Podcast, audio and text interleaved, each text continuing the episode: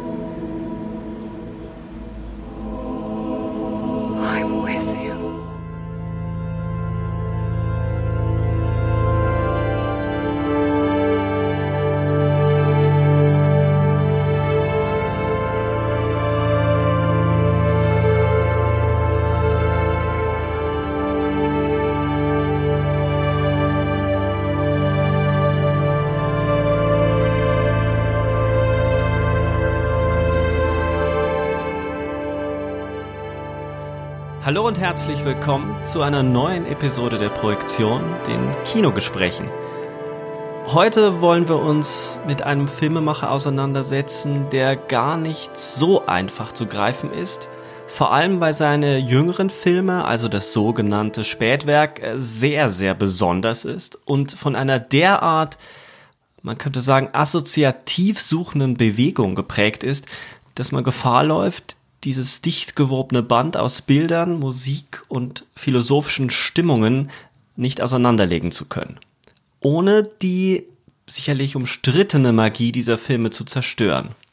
Die Rede ist von Terence Malick. Und damit das hier kein Malickscher Monolog wird, äh, an dieser Stelle viele Grüße nach Mainz. Hallo Markus, ich hoffe, es geht dir gut. Hallo Sebastian, ja, es geht mir sehr gut momentan.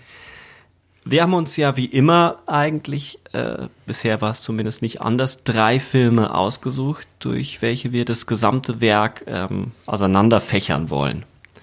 Das ist zum einen Malicks Debüt, Badlands von 1973, Der schmale Grat, The Thin Red Line von 1998, mit dem Malick nach 20 Jahren ohne Film ins Kino zurückgekehrt ist. Darüber wird noch zu sprechen sein. Und eben der jüngste Film, ein verborgenes Leben, A Hidden Life von 2019. Diskutieren werden wir das allerdings nicht alleine. Wir haben uns tatkräftige Unterstützung geholt. Wir freuen uns außerordentlich, den österreichischen Journalisten, Filmkritiker, FM4 Radiomoderator und den Musiker Christian Fuchs bei den Projektionen begrüßen zu dürfen. Liebe Grüße nach Österreich, nach Wien. Hallo Christian. Hallo Sebastian, hallo Markus. Ja, liebe Grüße aus Wien Retour.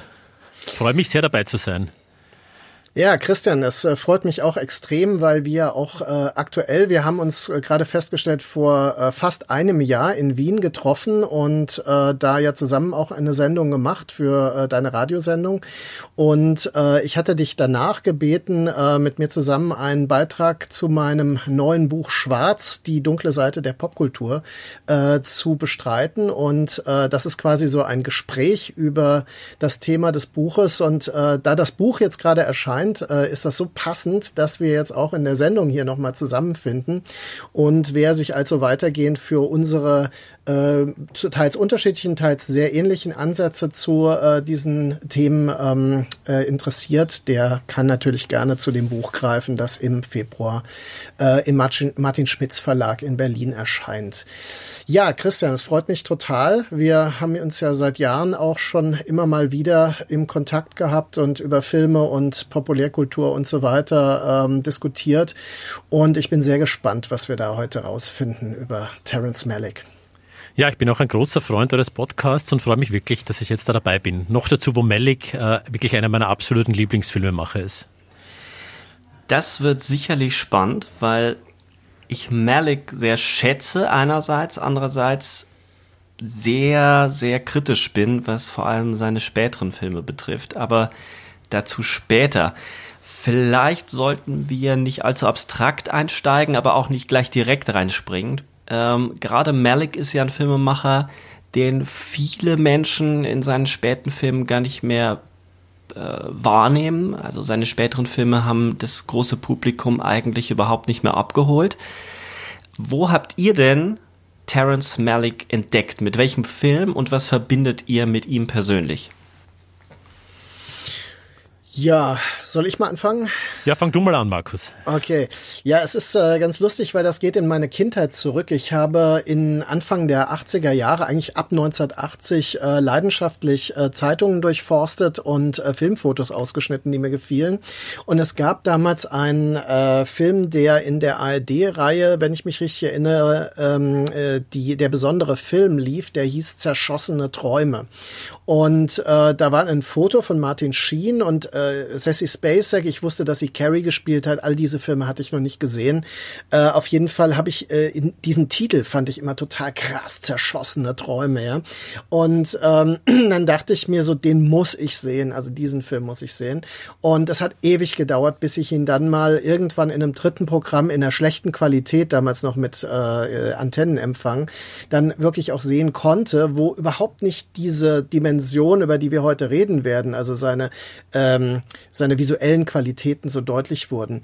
Das habe ich aber wenig später an einem anderen Film erleben können und das ist eigentlich meine richtige erste Begegnung mit ihm, als nämlich in der Glut des Südens ebenfalls in ARD oder ZDF Anfang der 80er Jahre kam. Das war natürlich ein Film, der als dieser große preisgekrönte Film mit der äh, perfekten Kameraführung von Nestor Amendros ähm, gelobt wurde und ich fand den damals ein bisschen ein bisschen dröge. Also ich war ja sehr jung, ich war ja zwölf oder so.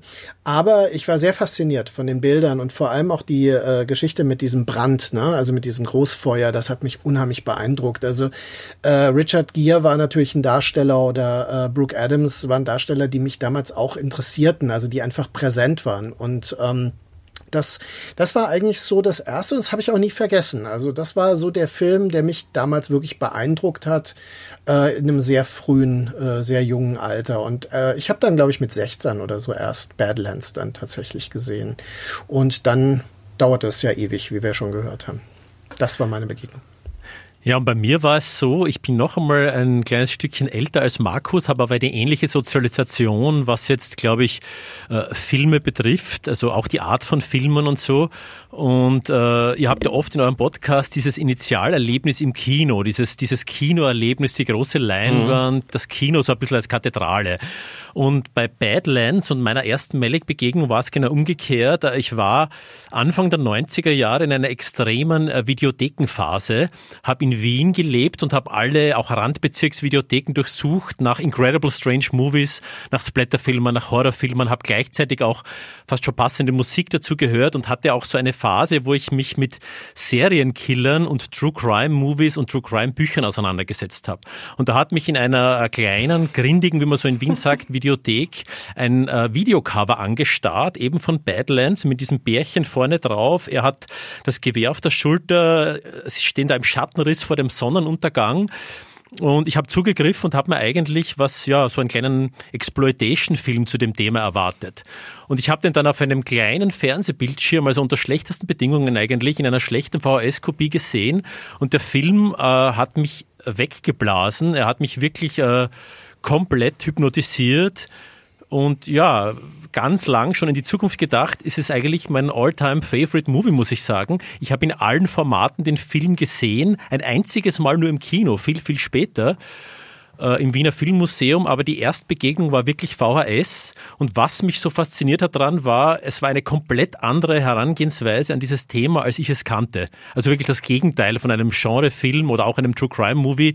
Es war eine Art Märchen und äh, ich hm. konnte am Anfang das gar nicht einordnen, aber ich glaube, ich habe Jahre gebraucht, dann mich diesem Film zu nähern und ihn für mich einzuordnen.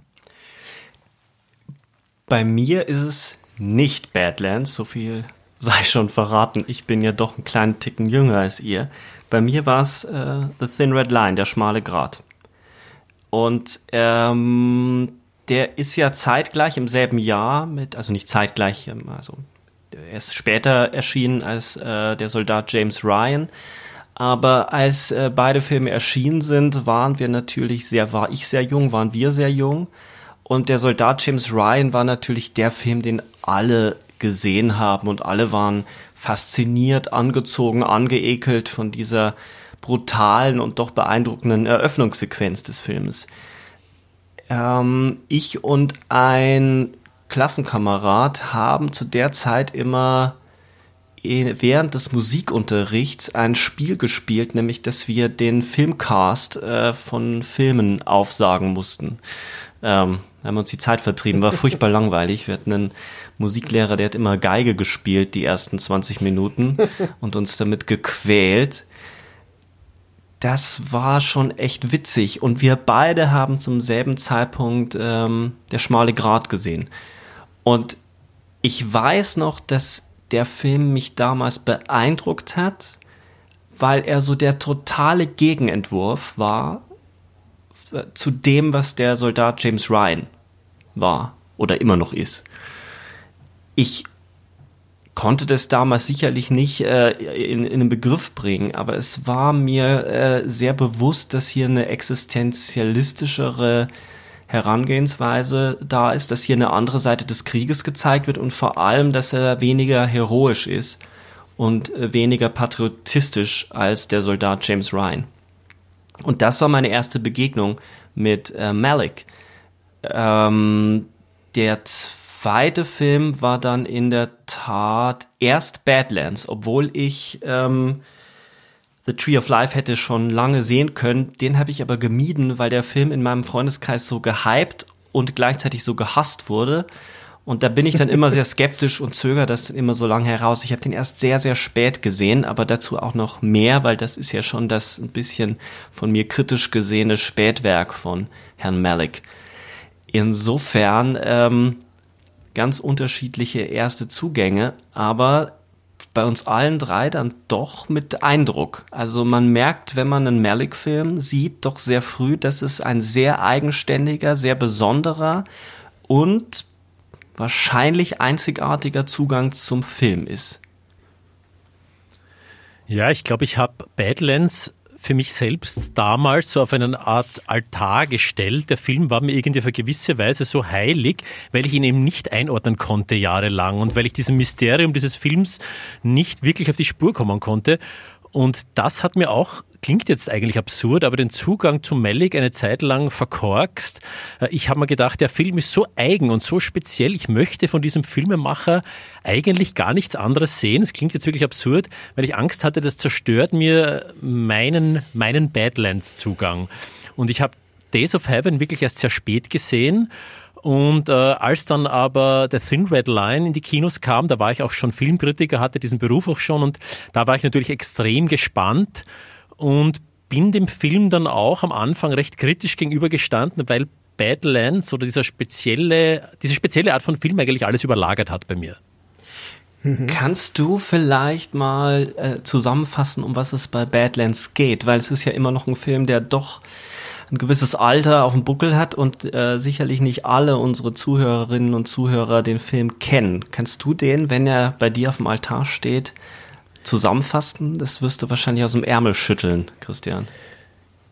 Ja, der Film beruht im Grunde auf einer True Story, ohne dass das im Vorspann steht, wie bei so vielen Filmen momentan. Äh, es ist ein Fall, der in den 50er Jahren eigentlich ganz Amerika erschüttert hat. Äh, ein junger Müllmann war das, also ein Müllkutscher Charlie Starkweather, äh, und seine minderjährige Freundin Carol Fugate, äh, Carol Fugate heißt sie, die war 14 und er war, glaube ich, so äh, 17, 18, wenn ich mich jetzt nicht täusche.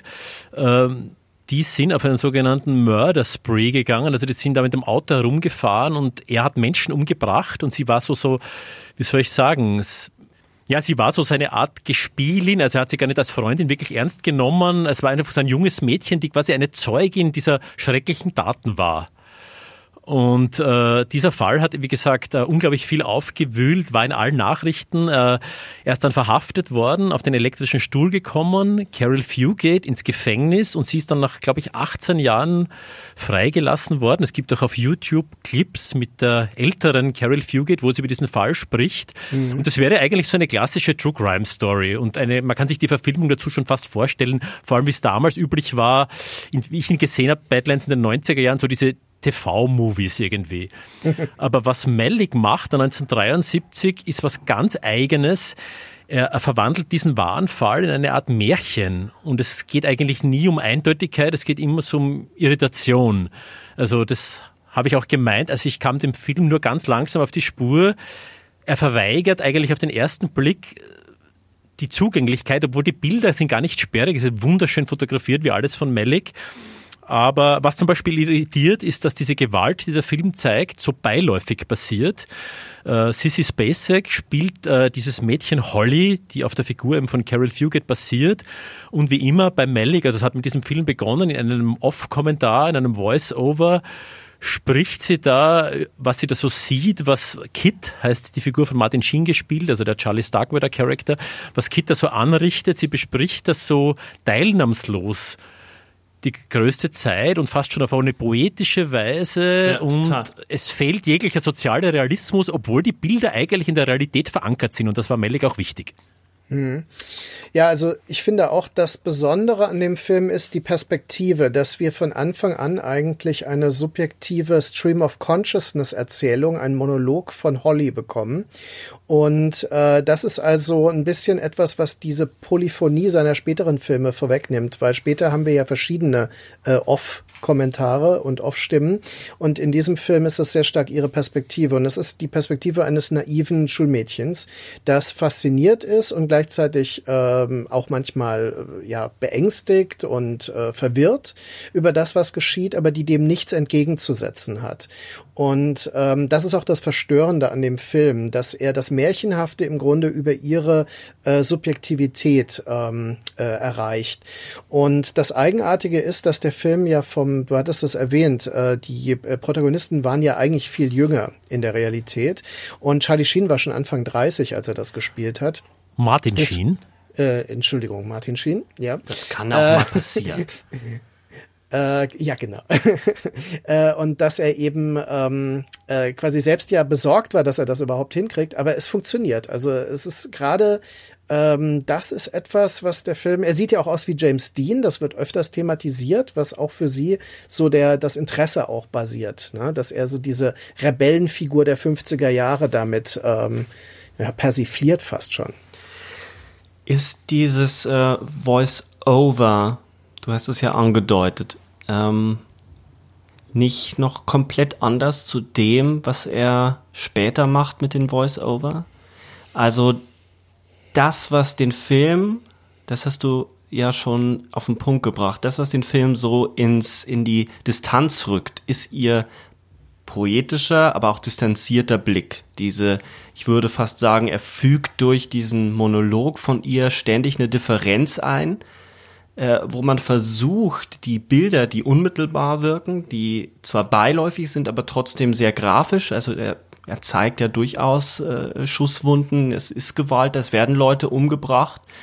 Und man versucht das die ganze Zeit mit ihrer Perspektive zusammenzubringen und versucht auch eine, eine Emotionalität oder Betroffenheit bei ihr zu finden.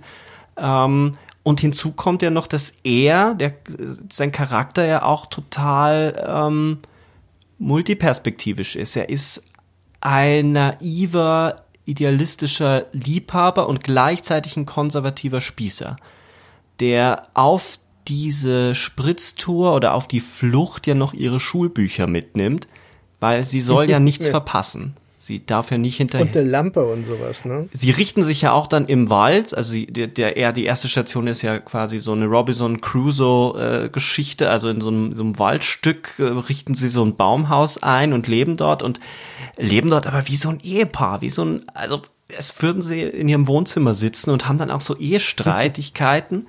Also er ist einerseits vom, vom Look und von dem, was er sein will, ein James Dean, ein Popstar, der dauernd auch seine Stimme aufnimmt, gleich am Anfang äh, das Geständnis oder die, das äh, er mit ihr flieht auf eine in so einer Box, wo man seine Stimme auf eine Vinylplatte äh, pressen äh, kann.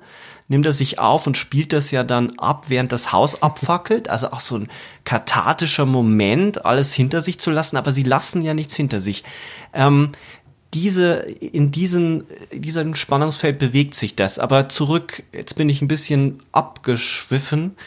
Ähm, es ist doch schon ein Unterschied zu dem, was er dann später macht. Es ist eine wesentlich präzisere Perspektive, die uns die, die gleichzeitig eine Identifikation, uns zur Identifikation einlädt, aber sie ständig verhindert. Ja, ich glaube, das Voice-Over war auch bei Badlands nicht im Drehbuch. Also bei den ersten Filmen von Malik, Badlands, Days of Heaven und auch Thin Red Line, gab es ja wirklich ein fettes Drehbuch, das aber eher klassischer angelegt war. Man kann vielleicht da schon kurz äh, auf die anderen Filme äh, hinweisen, dass es gibt immer diese drei Schritte bei Malik. Äh, es gibt das Drehbuch, wahrscheinlich auch, um den Film zu finanzieren, um die Darsteller mhm. zu gewinnen. Mittlerweile wissen die Schauspieler schon, was sie erwartet, damals noch nicht. Und äh, dann gibt es den Dreh und der Dreh, da wird einfach sehr viel improvisiert. Und äh, er schmeißt dann ganze Szenen raus, es werden Szenen neu erfunden, die Darsteller müssen sich auch auf das einstellen. Und dann gibt es den Schnitt und da steht, entsteht der Film noch einmal auf eine ganz neue Weise. Und letztlich im Schnitt bleibt vom Drehbuch dann kaum mehr was übrig. Und diese Voice-Over-Geschichte, die kamen ihm erst in den Sinn, glaube ich, beim Dreh von Badlands. Also Sissy Spacek musste dann den unmöglichsten Locations später dann Voice-Overs aufnehmen. äh, er hat es da ausprobiert. Beim zweiten Film zum Beispiel Days of Heaven war überhaupt kein Voice-Over geplant, aber als er dann den Rohschnitt gesehen hat, Malik, hat er sich gedacht, das ist zu konventionell, das funktioniert nicht, das ist sozusagen nicht sein Stil, seine Art des Filmemachens. Am besten, wir schneiden fast alle Dialoge raus. Also von Richard Gere wurde da 90 Prozent des Dialogs geschnitten und ersetzen das durch Voice-Over von Linda Mantz. Also ich bin jetzt mhm. schon auf Days of Heaven gelandet. Wir kommen zurück zu Badlands, aber da hat er diese Techniken zum ersten Mal ausprobiert und ich glaube nicht, dass von Anfang an das schon so mhm. geplant war, weil Manic überhaupt wenig plant. Mhm. Also ähm, ich finde, es kommen einige Dinge zusammen, weil man ja auch bei Badlands sagen muss, die Musik ist bereits sehr prägnant. Ähm, ich vertrete nicht unbedingt die These, die Sebastian andeutet, dass seine äh, Früh- und sein Spätwerk so stark voneinander zu trennen sind. Äh, Badlands hat viele der Elemente angelegt, ähm, also quasi äh, der, der Monolog äh, hat bereits einige Existenzbefragungen, die sich andeuten. Ähm, also äh, die, die Monologe ja, haben total, ja nichts ja. Feststellendes, sondern was Fragendes. Und das ist da schon drin. Was ich total wichtig finde und äh, ist ja dieser hochirritierende Einsatz des Karl-Orff-Stücks mit dem deutschen Text. Also in der Originalfassung ist das ja auch auf Deutsch gesungen. Ähm, das äh, ist äh, der äh, einmal das Stück, wenn das Haus brennt und dann, wenn die, äh, ähm, äh, die äh, der Sheriff mit seinen Leuten dann in den Wald kommt und von Kid erschossen werden. Da ist ja zum Beispiel zu hören, die Tür ist verschlossen, ihr kommt hier nicht rein und so weiter. Also so auf Deutsch. Und dann wird das so gewispert und das ist unheimlich ähm, ungewöhnlich. Also es ist etwas, was wirklich erst im New Hollywood Cinema denkbar war, als quasi Hollywood sich neu erfunden hat, Ende der 60er, Anfang der 70er. Und der Film ist ja 273 dann ähm, entstanden und hat im Grunde äh, das, was äh, Filme wie Easy Rider schon recht experimentell gemacht haben, noch radikaler gemacht, weil er mit anderen konventionalisierten Formen, nämlich der Bonnie und Clyde Geschichte, wenn man das so will, das ist ja eine der Gründungsmomente des New Hollywood, äh, dass er das nochmal weiter gedreht hat in Richtung eines äh, künstlerischen Kinos, also eines radikal künstlerischen Kinos. Das, das hat mich sehr beeindruckt. Also Christian, ich bin mir sicher, dass das auch was war, was für dich sehr wichtig war. Das war absolut wichtig. Äh, jemand, den man unbedingt erwähnen sollte, auch an dieser Stelle, der wird uns vielleicht auch durch die anderen Filme begleiten, äh, ist Jack Fisk, der Production ja. Designer. Äh, Malik ist ja, ich bin ja immer so gegen diese Genie-Thesen, so der, der, Einzelkünstler, das Einzelgenie. Äh, es ist ja immer Teamwork-Film mhm. und ja. vor allem bei Malik, er hat ja viele Begleiter über und Begleiterinnen über die Jahre und Jack Fisk, den hat er kennengelernt am AFI, am American Film Institute in Los mhm. Angeles und Jack Fisk als Production Designer ist auch das Bindeglied, was für mich persönlich sehr wichtig ist zwischen David Lynch und Terrence Ja, ja. Malick, weil die Schlüsselfilme beider Regisseure sind von äh, Jack Fisk äh, ausgestattet oder Ja. designt worden. Und äh, ja, das ist ein ganz wichtiger Kollaborateur eigentlich, der damals schon dazugekommen ist und bis zum Schluss geblieben ist. Ja, stimmt. Und der auch mit Sissy Spacek ja zusammenkam dann, ne? Der beim Dreh mit Sissy Spacek zusammenkam, genau. Das ist ja so lustig, dass ähm, auch jetzt ein kleiner Vorgriff, aber weil du Fisk erwähnst und Lynch schon erwähnst, passt das so gut. Einer der Filme in den 20 Jahren Pause, die nach Days of Heaven kommen werden, äh, den äh, Malik machen wollte, war äh, ein Film über den Elefantenmenschen, über Merrick. Und ähm, den hat dann David Lynch gedreht. Er hat dann aufgehört, in dem Moment den zu produzieren oder daran zu arbeiten, als er herausgefunden hat, dass David Lynch an einem Film über das gleiche Thema sitzt. Ähm, aber es ist eine interessante Vorstellung, oder? Wenn man sich den äh, fertigen The Elephant Man von Lynch, den ich auch für ein Meisterwerk äh, halte, ähm, vorstellt und dann vorstellt, es gäbe eine Malik-Version. Ähm, völlig andere Herangehensweise. Ja, aber ich glaube, eine Gemeinsamkeit gibt's schon, außer Jack Fisk bei Lynch und Malick. Es ist dieses äh, kaum einordnbare, diffuse als Zugang, das beide haben. Also, um es jetzt klarer zu machen, sie kommen nicht aus einer ideologischen Perspektive, sie kommen nicht aus einer Hollywood-Kommerzperspektive, äh, sie entziehen sich, keine Ahnung, Perspektiven, wie man sie jetzt von Jean-Luc Godard kennt oder aus diesem Arthouse-Umfeld. Also sie haben beide seinen sehr irritierenden, märchenhaften, bewusst naiven Zugang, also das Unschuldige und das Verdorbene sozusagen steht bei beiden sehr nah beieinander. Und dieses unschuldig Naive ist auch was, was Lynch und Malick verehren. Und beide sind auch sehr enigmatisch. Und Lynch gibt zwar Interviews, sagt aber wenig darin, also wenig Konkretes. Und Malick gibt gar keine Interviews, das muss man vielleicht an der Stelle auch erwähnen, er ist ja einer der zurückhaltendsten, geheimnisvollsten Filmemacher. Ich ärgere mich immer noch, er war mal in Wien bei der Biennale bei einer Vorführung von Badlands anwesend, ich war damals mit einer Band auf Tour und war da nicht in Wien, aber man sieht Terence Malick nicht, es gibt glaube ich drei, vier Fotos nur. Ja, es ist ein, ein großes Rätsel, dieser, dieser Mann. Er entzieht sich äh, wahrlich. Die andere ähm, Parallele zu Lynch ist, glaube ich, dass sie beide ihre ästhetischen und thematischen Obsessionen haben, die sich durch alle Filme ziehen. Insofern würde ich äh, gerne das korrigieren.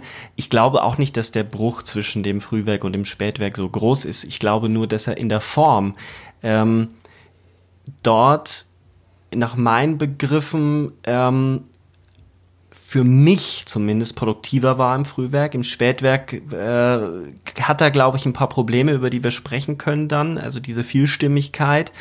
Ich mag einfach an, an Badlands und auch an Days of Heaven eben, dass eine Stimme mich durchleitet und mich dadurch verführt, in genau deinem Sinne von Verführung, nämlich der da mitzugehen und äh, doch dauernd aber auf Dis Distanz gehalten zu werden. Ähm, dieser Figur von Sissy Spacek, die ja durchaus sowas naiv verführerisches auch in dem Film hat, zu folgen und gleichzeitig überhaupt nicht zu verstehen, wer diese Person ist. Die bleibt ja ein Rätsel während des ganzen Filmes. Und äh, thematisch würde ich schon sagen, es ist eher eine Form von Anreicherung, dass sich auch Themen, die sich dann, du hast es schon angesprochen, die Befragung, ich würde später dann von der Seinsbefragung sprechen, ganz im Sinne von der, von der Phänomenologie und von Heidegger äh, her gesehen. Ähm, diese befragende Haltung zur Welt, die findet sich definitiv in Badlands und die radikalisiert sich. Und ich würde sogar so weit gehen, um es jetzt wieder strenger auf Badlands zurückzubiegen. In den späteren Filmen gibt es ja auch dieses Gefangensein in der modernen Welt, die, die Hochhäuser in Night of Cups und in Song to Song äh, äh, werden ja eine Art Gefängnis auch, wo die Figuren dauernd versuchen, durch Leidenschaft und durch, durch Liebe äh, und durch eine, eine Form der Befragung, der radikalen Selbstbefragung herauszukommen. Und ich finde schon, dass es Szenen und Momente gibt ähm, in Badlands, wo das genauso ist, nur irgendwie gibt es da so einen richtigen Weg auch nicht raus in Badlands. Also ähm, ganz kurz dazu, ich, ich muss trotzdem noch ganz kurz noch mal einen Schlenker zu Lynch machen, aber äh, ich fange mit Night of Cups an, weil du ihn erwähntest. Da gibt es zum Beispiel die Szene ähm, des Erdbebens, wo äh, diese äh, Häuser plötzlich selbst zu Todesfallen zu potenziellen ja werden können mhm. und äh, quasi die Moderne überhaupt keinen Schutz gegen das Universum bietet und äh, diese Unverständlichkeit, also was was geschieht in dieser Welt, also wieso kann ich, ich habe keinerlei Macht, ja. Ähm, dieses kosmische Modell verbindet Maliks Filme mit einem anderen kosmischen Kino, nämlich dem von David Lynch, nur dass das anders strukturiert ist. David Lynch hat eine andere Mythologie, nach der sein Kosmos gestaltet ist. Aber ähm, das verbindet sie und es verbindet sie noch was, und das ist auch durch alle Filme von Malik äh, zu bemerken, nämlich da, die Idee der Transzendenz und die Idee der Meditation. Äh, denn äh, es ist ja nicht zufällig, dass David Lynch transzendentale Meditation äh, betreibt, ja, und das als den Motor seiner künstlerischen Motivation äh, betrachtet.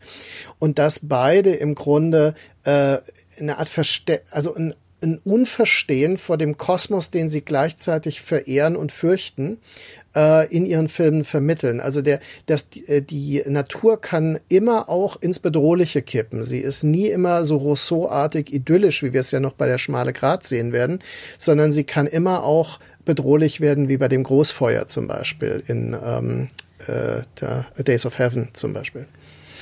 Diese Baumhausszene, äh, um da direkt anzuschließen an die Natur äh, in Badlands, bringt ja auch was auf den Punkt, was sich wirklich, also durch alles von Malik durchzieht, durch alle Werke. Äh, es ist so der Mensch in die Natur hineingeworfen und die Natur ist indifferent. Also das ist so dieses Gefühl, ein typisches Malik-Gefühl, weil ich jetzt ganz persönlich war, als für mich, weiß nicht, meine Mutter gestorben ist und das war im Krankenhaus, also die ist im Koma gelegen und das war ein ganz schöner Sommertag und mein Vater und ich haben uns von der Mutter verabschiedet. Das war eigentlich äh, fast wie aus einem Malik-Film. Äh, wir sind aus dem Spital rausgegangen, sind raus im Freien gestanden und ich habe gewusst, ich werde meine Mutter nie wieder sehen. Und da hatte ich so einen ganz großen Hass auf die Natur und gleichzeitig, also auf dieses, wie die Natur abläuft, das, das Werden und Vergehen. Mhm. Und gleichzeitig, ich hatte schon das Gefühl, ich höre irgendwo ein Kinderschreien bei einer Geburtsstation, das habe ich mir nur eingebildet, gehen wir vorbei. Und es gibt, glaube ich, zwei äh, Momente, wie man auf das reagieren kann, auch philosophisch, auf diese indifferente Natur. Das eine ist die Auflehnung gegen die Natur. Das ist halt äh, dieses Desage-Moment. Äh, der Kampf gegen die Natur sozusagen. Mhm. Das zieht sich auch durch sehr viele Filme, die ihr schon in eurem Podcast äh, besprochen habt. Und dann beim Malik ist es äh, das Gegenteil. Es wird dann, es wird so ein Eins werden mit der Natur, ein die Natur, äh, der, der Natur ist es egal, was da passiert. Es ist egal, ob jetzt Kit und Holly da mehrere Leute getötet haben. Die Natur bleibt die Natur, aber ich glaube, am, am Ende seines Werks oder am aktuellen Werk, Tree of Life, das so ein Mittel, Tree of Life oder so ein Punkt, so ein Schnittpunkt, geht es dann eher darum, sozusagen, wenn ich jetzt ein wirklich kitschiges Klischee bemühe, den Baum zu umarmen, statt ihn zu hassen. Aber es geht um so ein Einswerden mit der Natur, die aber eigentlich trotzdem indifferent bleibt. Aber jetzt ist es doch interessanterweise in der Szene, die du ansprichst, äh, ja nicht die Natur, die Holly zu dem ersten Moment der Distanzierung anregt, sondern äh, das technische Bild. Also sie blickt ja durch ein, was ist das für ein Apparat? Äh, weiß ich gerade nicht, äh, so ein Stereoskop-Ding oder so ein, so ein Mhm. Äh, stimmt. Ja, ich weiß auch nicht, wie das heißt blickt sie ja alte Bilder an, die dann ja so 3D-artig äh, einem nahe kommen. Mhm. Und das ist ja der Moment, wo sie beginnt über ihre eigene Endlichkeit und ihre die Indifferenz der Welt ihr gegenüber. Da ist es ja noch gar nicht die Natur, sondern so so was was ändert eigentlich alles daran? So ich habe nur dieses eine Leben. So ungefähr in die Richtung geht es. Das sind die ersten Momente, wo sie sich von ihm distanziert. Sie spricht zwar über die Natur, aber es ist interessanterweise in seinem ersten Film nicht der Moment wie in der schmale Grat, wo es diese Szenen gibt, wo während des Kampfgetümmels ein Soldat äh, diese Pflanze berührt und die Pflanze sich zusammenzieht und man, man merkt so, die Natur zieht sich zurück, die lebt weiter, das ist auch total egal, was da passiert, ähm, wie du es schon beschrieben hast, Christian, aber in Bei Badlands würde ich sagen, ist es noch eine andere Idee, weil er sich viel mehr mit Popkultur und mit diesem ganzen Mythos, der ja auch von anderen Filmen zur gleichen Zeit aufgegriffen wird, nämlich das Pärchen, das auf eine Killertour geht, Bonnie und Clyde oder The Getaway, sind ja auch Filme, die in dem gleichen äh, äh Themenkomplex mhm. spielen. Und da habe ich den Eindruck, da sollte man vielleicht nicht zu viel zurückprojizieren. Ich gehe vollkommen mit mit allem, was Markus gesagt hat, wenn wir über die späteren Filme reden.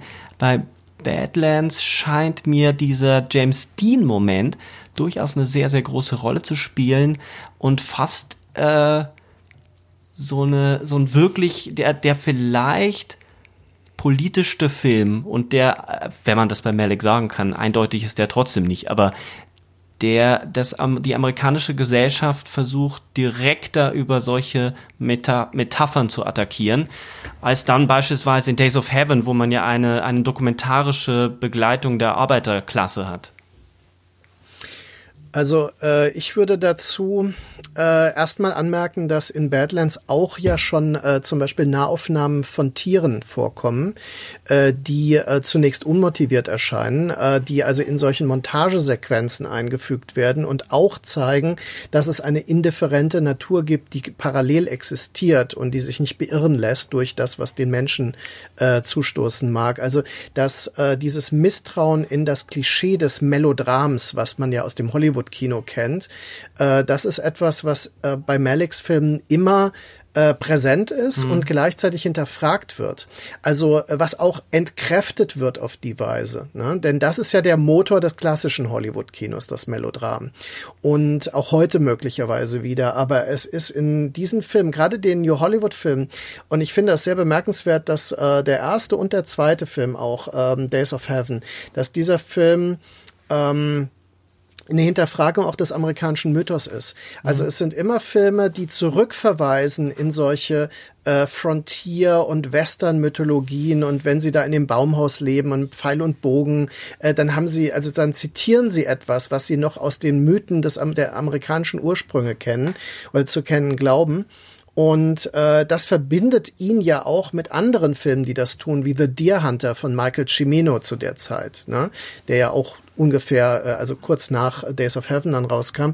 Und ähm, also das war im Grunde eine Selbstbefragung des amerikanischen Mythos durch die mit den Mitteln des neuen Hollywood. Und das finde ich ähm, ist damit eng verbunden. Ja, und ich weiß auch nicht, ob er jetzt diese Popkulturaspekte kritisch betrachtet. Also die hat er ja vom realen äh, Vorbild, Mördervorbild entliehen. Das war ja ein James Dean-Fan und der war ja quasi ein Popkulturmörder, einer der ersten. Also das wurde direkt von der realen Figur übernommen, aber der Film beobachtet das nimmt dazu keine Stellung ein, finde ich. Also das widerspricht jetzt nicht, was du gesagt hast, Markus, mhm. aber ich sehe nicht im Vergleich zu vielen anderen ganz großartigen New Hollywood-Filmern diesen kritischen Moment bei Malik, sondern eher so eine, vor allem in Badlands noch, eine distanzierte Perspektive und auch wie sie in die Natur hineingeworfen sind, genau diese hineingeschnittenen Tiere, diese Idylle im Wald, diese vermeintliche, sie selbst verhalten sich in der, in der Idylle wie ein, wie du gesagt hast, Sebastian, wie ein ein altes Ehepaar und mit Beziehungsklischees, aber die Natur selber wird so eben dargestellt, so indifferent, ja, das ist ihr, Hintergrund, vor dem der Film spielt quasi. Mhm. Ja, aber ist nicht am Ende die, die Szene, wenn er mit diesem ganzen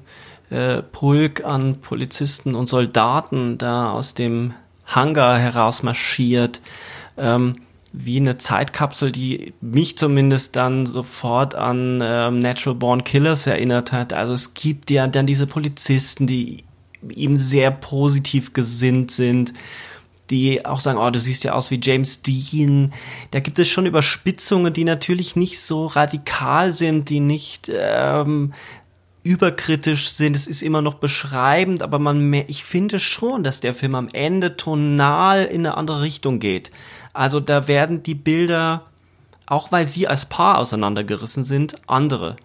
Und ähm, am Ende ist es dann weiterhin eine nüchterne Betrachtung, aber es spielt schon mit, mit auch mit so einer vielleicht ist es Lakonie oder vielleicht ist es auch so, ja, so ist es dann am Ende, dass der Polizeistaat selbst äh, ähm, der ja auch äh, ähm, zur Gewalt neigt in Amerika, ähm, genauso den gleichen Mythos und den gleichen Versuch startet, aber nicht herauskommt und in so eine Gewaltspirale driftet. Ich finde schon, dass es ähnlich, dass da ein sehr, sehr kritischer Moment drin ist. Lakonisch ist ein sehr gutes Wort. Also das ist neben poetisch und magisch vielleicht das drittwichtigste Wort zu Badlands. Es ist wirklich ein sehr lakonischer Film, aber ich glaube eben im Vergleich zum Beispiel zu Oliver Stone, der da wirklich ganz eine eindeutige Perspektive hat, oder auch anderen Filmemachern, äh, bleibt Malik da ein bisschen draußen und ich weiß nicht, er beobachtet das, distanziert, mhm. vielleicht auch ein bisschen fasziniert von dem Ganzen, äh, aber man wird dem Ganzen nicht, man wird nicht so schlau draus und das ist, was den Film bis heute so, so undurchschaubar, aber damit auch so großartig macht. Also ich finde auch, was mich immer sehr fasziniert, auch überhaupt an diesem Kino, das wir ja, glaube ich, alle äh, gleichermaßen schätzen aus der Zeit, ähm, das ist ja so eine spezifische Melancholie. Und ich glaube, bei ähm, äh, Malek ist eher auf der Seite der Melancholie, was ihn vielleicht so mit The Last Picture Show von Bogdanovich oder so ähm, in, von der Stimmung her verbindet. Während zur selben Zeit äh, Sidney äh, Lumet zum Beispiel hat ja ähm, Dog Day Afternoon gemacht, wo es eben auch um True Crime geht und Entschuldigung. Und ähm, dann hat er Serpico gedreht über diesen Undercover Cop. Al Pacino spielt den.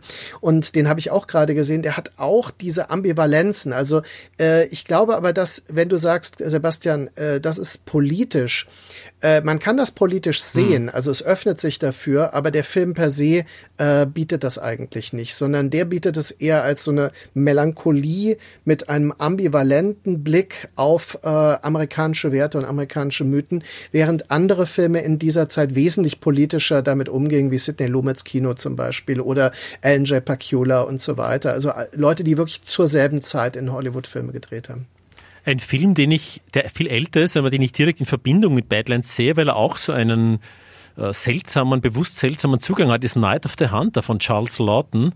Mhm. Das ist ein viel, viel älterer Film, schwarz-weiß, aber der hat auch dieses Märchenhafte bei eigentlich einer im Grunde sehr grausigen, düsteren Geschichte. Mhm. Und vielleicht sind wirklich auch Grimms Märchen, vielleicht deswegen Karl Orff und so, ja. mindestens so ein Einfluss, genau, diese Perspektive mindestens so ein Einfluss wie das New Hollywood Kino damals.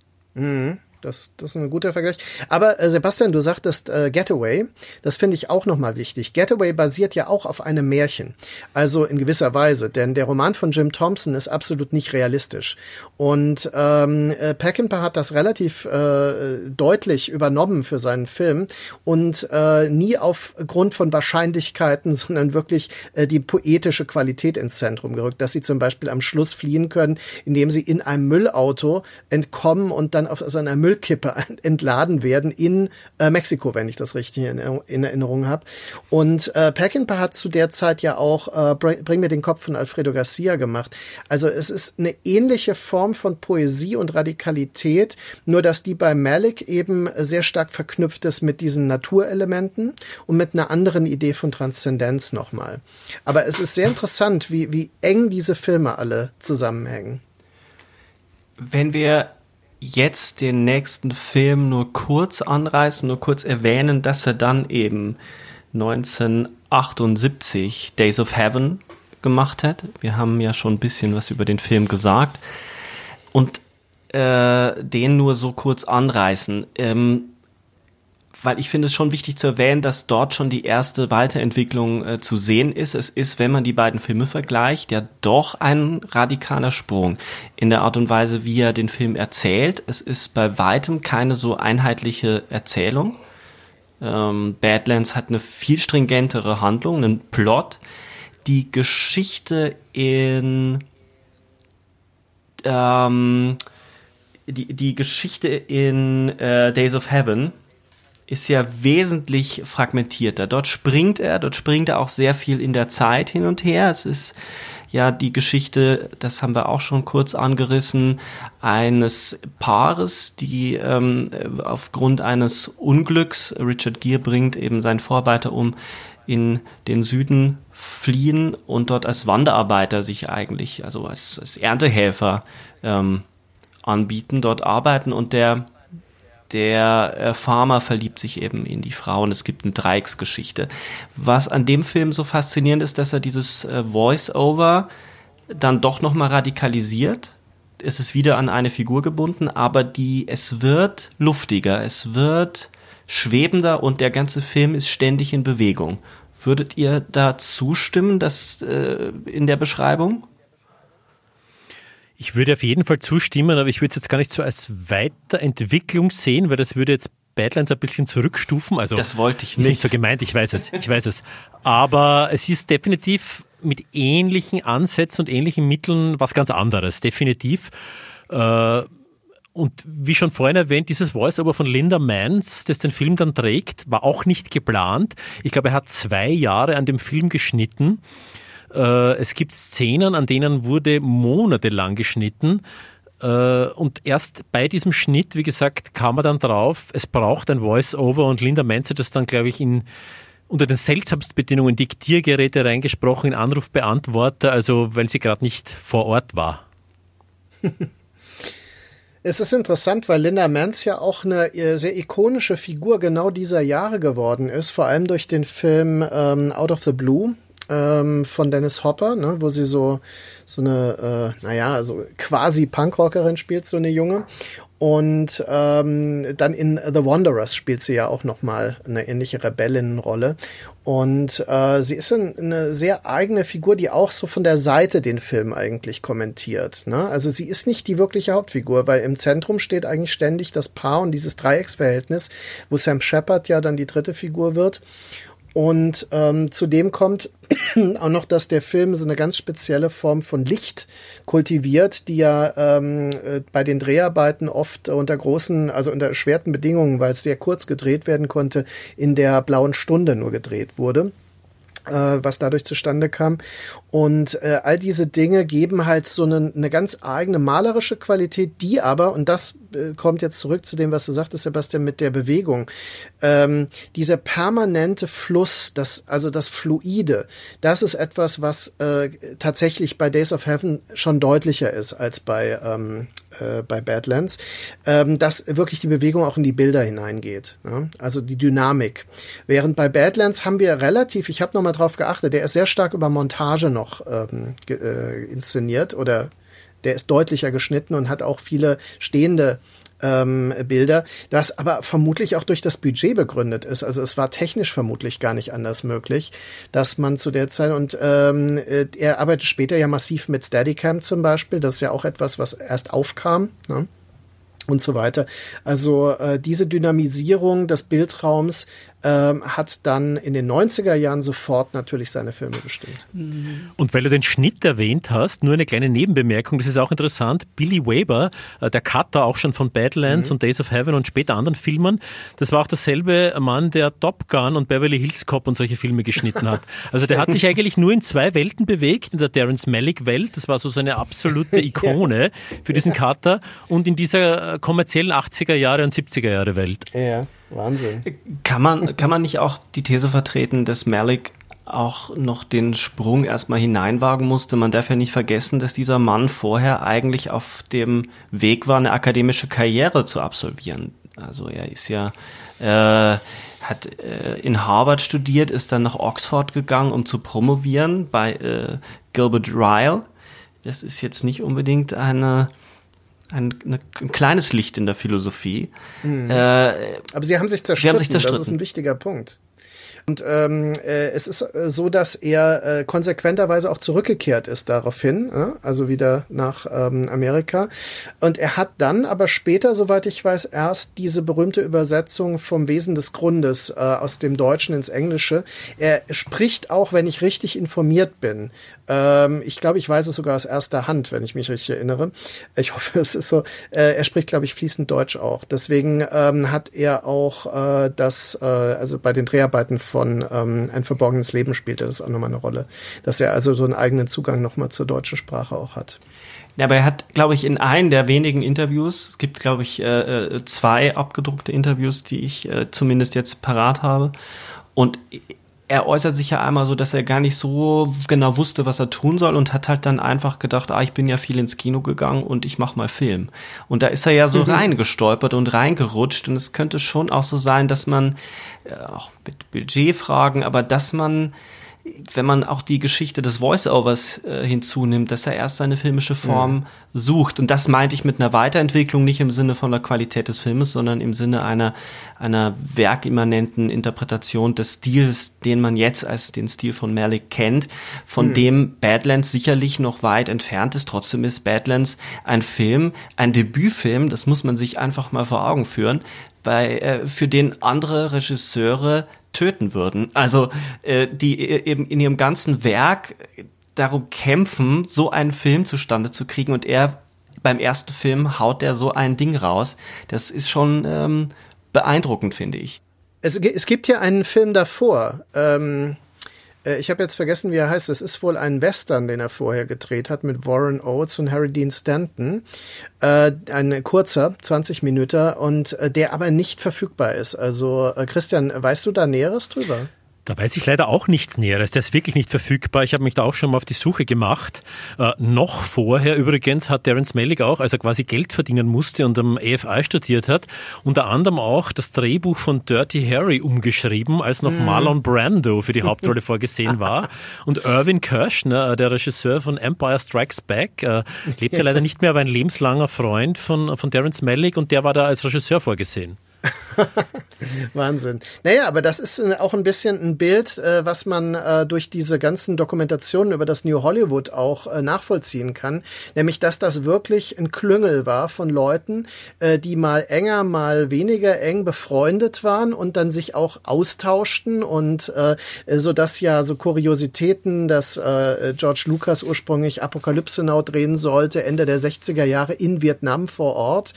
Ähm, später hat Martin Martin Sheen dann aus Badlands äh, die Hauptrolle von ähm, Apocalypse Now übernommen, äh, nachdem eben äh, Harvey Keitel ausgefallen ist. Also es ist, es gibt so enge Verbindungen, ähm, dass äh, man das heute sich kaum noch vorstellen kann. Also was das für ein Kosmos gewesen sein muss an Leuten.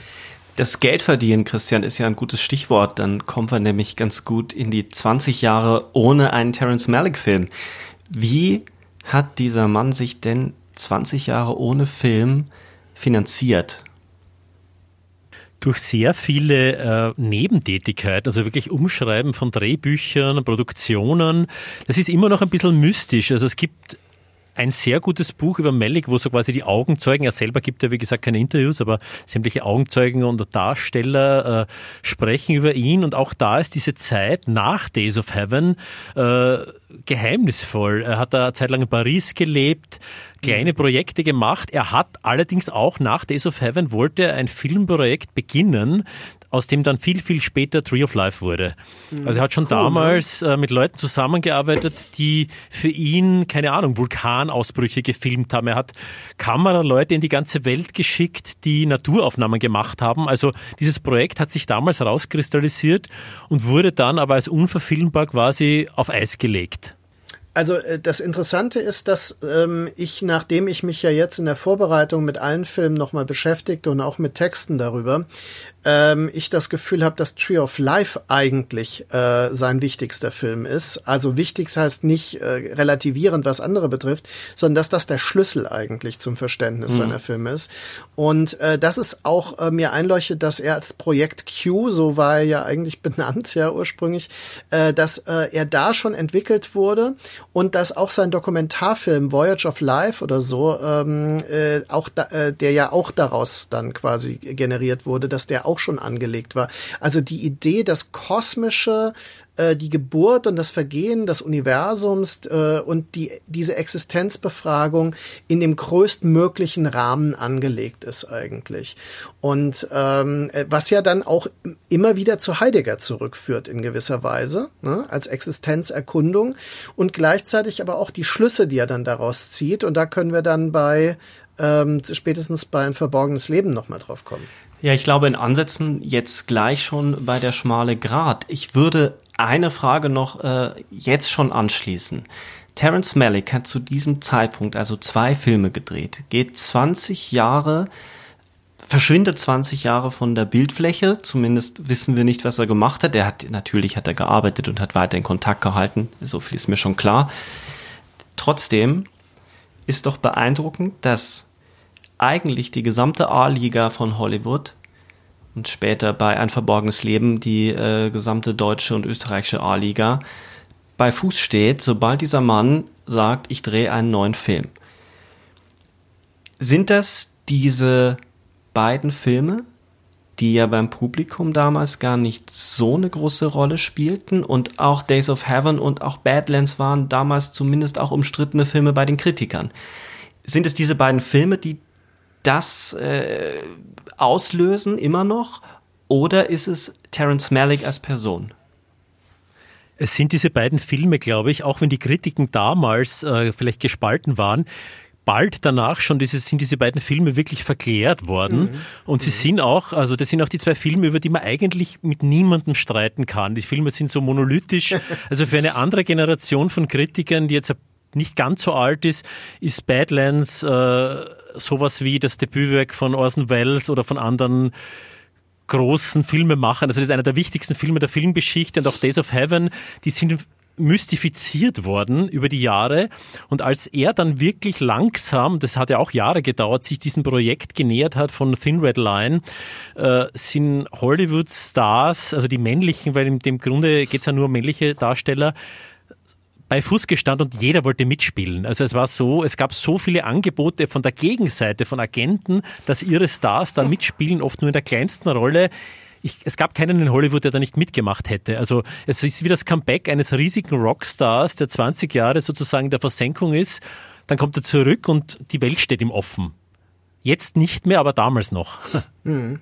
Ja, stimmt. Das hat sich ein bisschen verändert, ja. Damit sind wir im Jahr 1998 bei Der schmale Grat ähm, ich habe einen Text gelesen, der das Verhältnis zwischen der Soldat James Ryan und der schmale Grat ausleuchtet und eine bemerkenswerte Beobachtung war, also vor allem die Verwertungsgeschichte der beiden Filme beobachtet. Und das Bemerkenswerte ist bei der schmale Grat, dass dieser mörderische Cast, ich meine, ich lese jetzt nur ein paar Namen vor, ja, äh, Sean Penn, Nick Nolte, Adrian Brody, George Clooney, Jim Caviezel, Ben Chappell, John Cusack, um dann nicht mehr von denen zu sprechen, die gar nicht äh, erst äh, in, es in den Cut geschafft haben. Mit diesen wurde nicht geworben, sondern es wurde beworben als der neue Film von Terence Malick und das ist schon beeindruckend. Äh, es wurde auch nicht äh, mit dem Kontext des Zweiten Weltkriegs beworben, sondern es wurde einzig und allein mit seiner Person verbunden was vielleicht auch daran lag, dass der Soldat James Ryan so massiv mit äh, damit geworben hat, dass es der Film ist, der den Blick auf den Zweiten Weltkrieg nochmal verändern wird. Das war so der Slogan. Finde ich aber bemerkenswert dahingehend, dass äh, was du beschreibst, Christian, dass alle bei Fuß standen und er so eine Anziehungskraft hat, dieser Mann. Auch wenn man die Interviews mit den Schauspielern hört, ist ja immer von Terry die Rede, als sei er so der beste Freund von allen. Es war damals die Pressevorführung von der Schmale Grat in Wien, hat dazu gepasst, kann ich mich noch erinnern, da war fast so eine religiöse, andächtige Stimmung. Also die Erwartungshaltung war fast zu groß nach 20 Jahren. Der Film konnte im ersten Moment ihm gar nicht gerecht werden, weil es hat sich was aufgebaut, das war schon fast too much. Also ich habe, ich muss sagen, ich habe ihn in der Berlinale gesehen, wo er ja auch ausgezeichnet wurde dann, äh, was ich noch nicht wusste zu dem Zeitpunkt. Ähm, ich habe ihn gesehen im Bewusstsein, das ist Terence Malick und ich habe diese Filme vorher gesehen. Ich, äh, ich schätze, also mich interessieren Kriegsfilme. Ähm, ich habe viel erwartet, aber ich wurde auch nicht enttäuscht. Äh, für mich, ich brauchte ein bisschen, um in den Film reinzukommen, denn er hat ja diese langen Szenen am Anfang äh, mit äh, auf der Insel und dieses idyllische und dann diese traditionellen Lieder, diese malinesischen Songs oder sowas. Und ähm, dann, sobald er aber auf der Guadalcanal-Insel ist, wo er dann, äh, wo die Kampfhandlungen langsam beginnen und dieses Erstürmen des Hügels, da war ich völlig fasziniert und mich hat das unglaublich gepackt, diese Parallelisierung, äh, die Natur, der Mensch, alles kämpft miteinander, ja, und dann natürlich diese, diese Voice-Overs, äh, wie kommt das, wie kommt äh, das Böse in die Welt und solche Dinge. Und das war natürlich, ich war damals vielleicht, ja, Ende, Mitte, Ende 20, ähm, das hat mich beschäftigt. Also das, das hat mich wie, wirklich wie ein Gewitter äh, gebannt und äh, wie ein Blitz getroffen dann der Film. Und auch der Tod von Woody Harrison, äh, wahnsinnige schauspielerischer Moment, ne? Also weil der ja nicht zu sehen ist, das ist ja wirklich nur zu äh, erahnen über das über das Spiel von ihm und natürlich ähm, ja, also dieses ähm, dieses mystische Naturbild, was der Film entwirft. Also das hat mich nie, nie losgelassen und immer inspiriert. Der, der Film hat mich wirklich von Anfang an beschäftigt. Und ich fand auch immer, dass ähm, Spielbergs Ansatz, dieser Verismus, dieses naturalistische, äh, es war völlig schwach dagegen. Also für mich war äh, der Malik-Film immer der ähm, der wirklich was auszusagen hatte über die äh, Bedeutung des Krieges im Kontext äh, der Conditio Humana. Ich spare mir jetzt auch äh, die Aufforderung, den Film zusammenzufassen und den Plot zusammenzufassen, weil es den eigentlich ja gar nicht gibt. Es, man kann den Film zusammenfassen, dass es um eine Schlacht 1942 geht, äh, um Guadalcanal im Pazifikkrieg. Es geht um eine Gruppe von Soldaten, die einen Hügel erobern muss, weil der in einen Luftwaffen oder diese, diese Insel ist wichtig, um einen Luftwaffenstützpunkt zu errichten. Mehr kann man ja eigentlich an wirklichen Plot überhaupt nicht erzählen, weil der Film wie ein Ensemblestück funktioniert, der sich immer wieder an die Existenzen seiner Soldaten anheftet. Es gibt ja keine Figur, die wirklich zur Hauptfigur wird. Es gibt ein paar prägnantere Figuren, darüber können wir gleich sprechen, welche das sind und welche Rolle die jeweils spielen, aber es gibt keine Figur, die uns durchführt. Ja, und es gibt äh, vielleicht noch passend, obwohl das jetzt ein Darsteller aus Days of Heaven ist, Richard Gere hat ein Zitat über Terence Malicks Filme gesagt, das passt auch sehr gut zum schmalen Grat. Äh, er sagt, Films are not about talking, it's about images and feelings and moments. It's not even about story in the end. You don't remember stories as much as you remember a moment in a movie that somehow cuts through everything else like a dream image. Und ich glaube, das fasst auch Malicks formalen Ansatz ganz gut zusammen, mhm. auch wenn es dieses Stimmengewirr gibt. Und Sprache ist ja nicht verschwunden aus diesen Filmen. Es gibt ein großes Stimmengewirr äh, im schmalen Grad, aber es geht dann trotzdem formal um was anderes.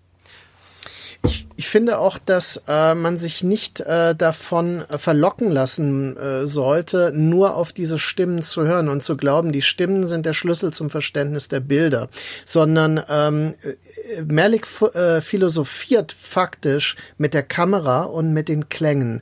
Er philosophiert nicht über die Stimmen.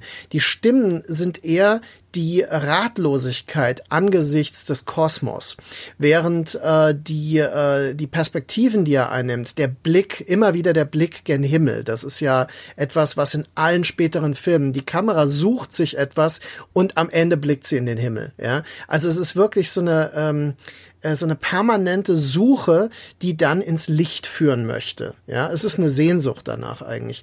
Und dieses Philosophieren über äh, Stil äh, und äh, Visualität und äh, über Musik auch, ne, also wie er sie einsetzt, das finde ich äh, ist etwas, was wenig verstanden wurde damals und was auch oft äh, relativiert wurde. Also der Film wurde oft so ein bisschen auch fast schon belächelt von Leuten und das ist bei späteren Filmen noch viel extremer geworden. Äh, Malik selbst hat ja gesagt, wenn man was wirklich Wahrhaftiges ausdrücken möchte, wirkt das oft naiv.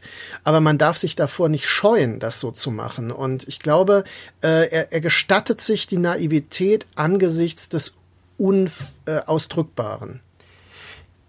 Ich habe mir, wir haben ja vorher schon drüber gesprochen und du hast auch äh, dieses Zitat mir gegenüber erwähnt, äh, wie er sich gegenüber Naivität äußert.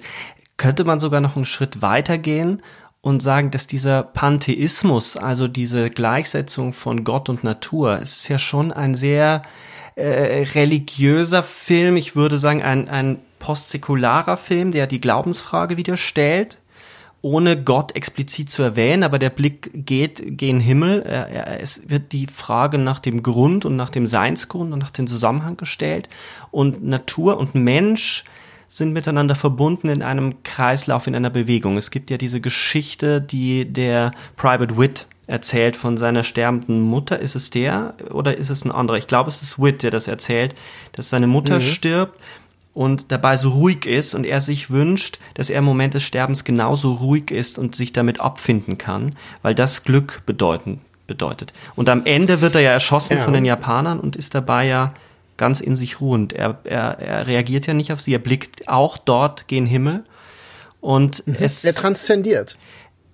Er transzendiert, Würdest du sagen, er, er, er sucht die Transzendenz oder er, er, er sucht die Immanenz? Ich bin mir da nämlich nicht so ganz sicher, ob es ein, Okay, ein transzendentes. Kino ist oder ein Kino der Immanenz, also das heißt der ständigen Bewegung und des Flusses, dass äh, man wieder zurückfällt in die Natur und einen anderen Platz einnimmt in diesem, in diesem vielgestalteten äh, Bild. Also da, ist, da bin ich auch offen. Mhm. Okay. Ich, es hängt auch davon ab, wie du Transzendenz in dem Fall oder äh, begreifst. Also diese Sehnsucht nach dem Ungreifbaren, nach dem, nach dem, was durch Licht, durch den Überfluss des Lichtes, also das Sonnenlicht, das durch die Blätter fällt und so weiter, damit kündigt sich etwas an, was jenseits des Begreifbaren ist. Das würde ich schon als Transzendenz bezeichnen. Und ähm, diese Idee, das Glück im puren Sein zu finden und darin aufzugehen, äh, das ist schon ein transzendierender Moment, würde ich sagen. Also zumindest nach der Definition, wie ich es äh, begreife. Es ist äh, sehr interessant, dass Jim Caviezel als Darsteller ja auch später Jesus gespielt hat. Ja, äh, das, äh, was das nochmal möglicherweise ist ja Mel Gibson sogar durch den Film darauf kommen, weil er er trägt das ja. Ne? Also er hat diesen Moment und wenn du sagst Pantheismus, das ist ja nicht einfach nur Gott drückt sich in der Natur aus. Pan heißt ja übergreifend. Das ist alles. Das heißt, das das Göttliche als Prinzip drückt sich in allem Sein aus. Ja. Das ist Pantheismus. Und ähm, das finde ich trifft sehr genau auf die Filme zu. Seine Filme sind pantheistisch. Und jetzt äh, möchte ich eine Provokation machen. Ich glaube, dass ab äh, der schmale Grat seine Filme pantheistische Gebete sind. Dieses Religiöse ist ja oft ein Vorwurf an Terence Malick, also vor allem die zynischen Kritiker der letzten Jahre, also die zerfetzen ihn ja auch wegen diesen Elementen Tree of Life, aber auch schon bei Thin Red Line. Für mich äh, als Agnostiker ist es jetzt gar nicht so katholisch-christlich oder auch nicht in anderen Religionen verankert. Für mich ist es, mir fällt das nicht, kann das nicht anders formulieren, so ein ein Angebot liefert er da an Spiritualität. Und das Wort Ja. alleine ist schon ein bisschen diffizil. Äh, Es ist so eine Annäherung an das Heilige, aber nicht im katholischen Sinn, sondern ich glaube, da kannst du mehr sagen, Markus, das Heilige in einem ganz anderen philosophischen Sinn. Versucht er da mit Bildern manchmal einzufangen oder auch in diesem Gemisch aus Bildern, Dialogen und Musik es ist nicht das klassische Heilige, mit dem man als quasi Katholik aufgewachsen ist. Nee, also ich würde auch sagen, äh, das, was ich bei seinen Filmen auch als spirituelle äh, Qualität bezeichnen würde, ist äh, das Heilige, äh, was man bei Mircea Eliade definiert bekommt. Mircea Eliade ist ja aus der Ethnologie kommend, jemand, der die Geschichte der Religionen reflektiert hat und das Heilige und das Profane unterscheidet. Das Profane wäre dann eine Form der Immanenz und das Heilige, das Sakrale wäre eine Form der Transzendenz. Also das lässt sich zumindest äh, koppeln. Ähm, und äh, ein anderer, der das anbietet, ist Georges Bataille mit seiner Theorie der Religion. Das ist nämlich der Versuch, das Religiöse an sich zu definieren, womit er auch wieder zu einer spirituellen Grund äh, Qualität von Religionen kommt, dass also das Heilige äh, etwas Unbegreifliches ist, was aber nicht zu verleugnen ist, was ich auch nicht äh, verbalisieren lässt, sondern tatsächlich nur befragen. Deswegen sind seine Monologe ja fragend. Und was dann aber in Bildern und Klängen irrationalen Ausdruck finden kann, also eine Ahnung vermitteln kann. Und deswegen, ähm, ja, also das wären die beiden Theoretiker, die ich dafür heranziehen würde. Und äh, Christian, du hast vollkommen recht. Ich sehe das auch nicht in einem christlich-theistischen Sinne in seinen Filmen. Er bietet es an für unterschiedlichste Perspektiven das fruchtbar zu machen, für sich selbst fruchtbar zu machen. Man kann die Filme heidnisch sehen, man kann die Filme christlich sehen, möglicherweise gnostisch oder sonst wie. Aber sie, sie haben durch ihre spirituelle Dimension dieses Angebot. Und ich glaube, nur wenn man das komplett verleugnet, dann ist man in der Lage, sich lustig zu machen darüber tatsächlich. Und das gibt's ja, also das kennen wir ja.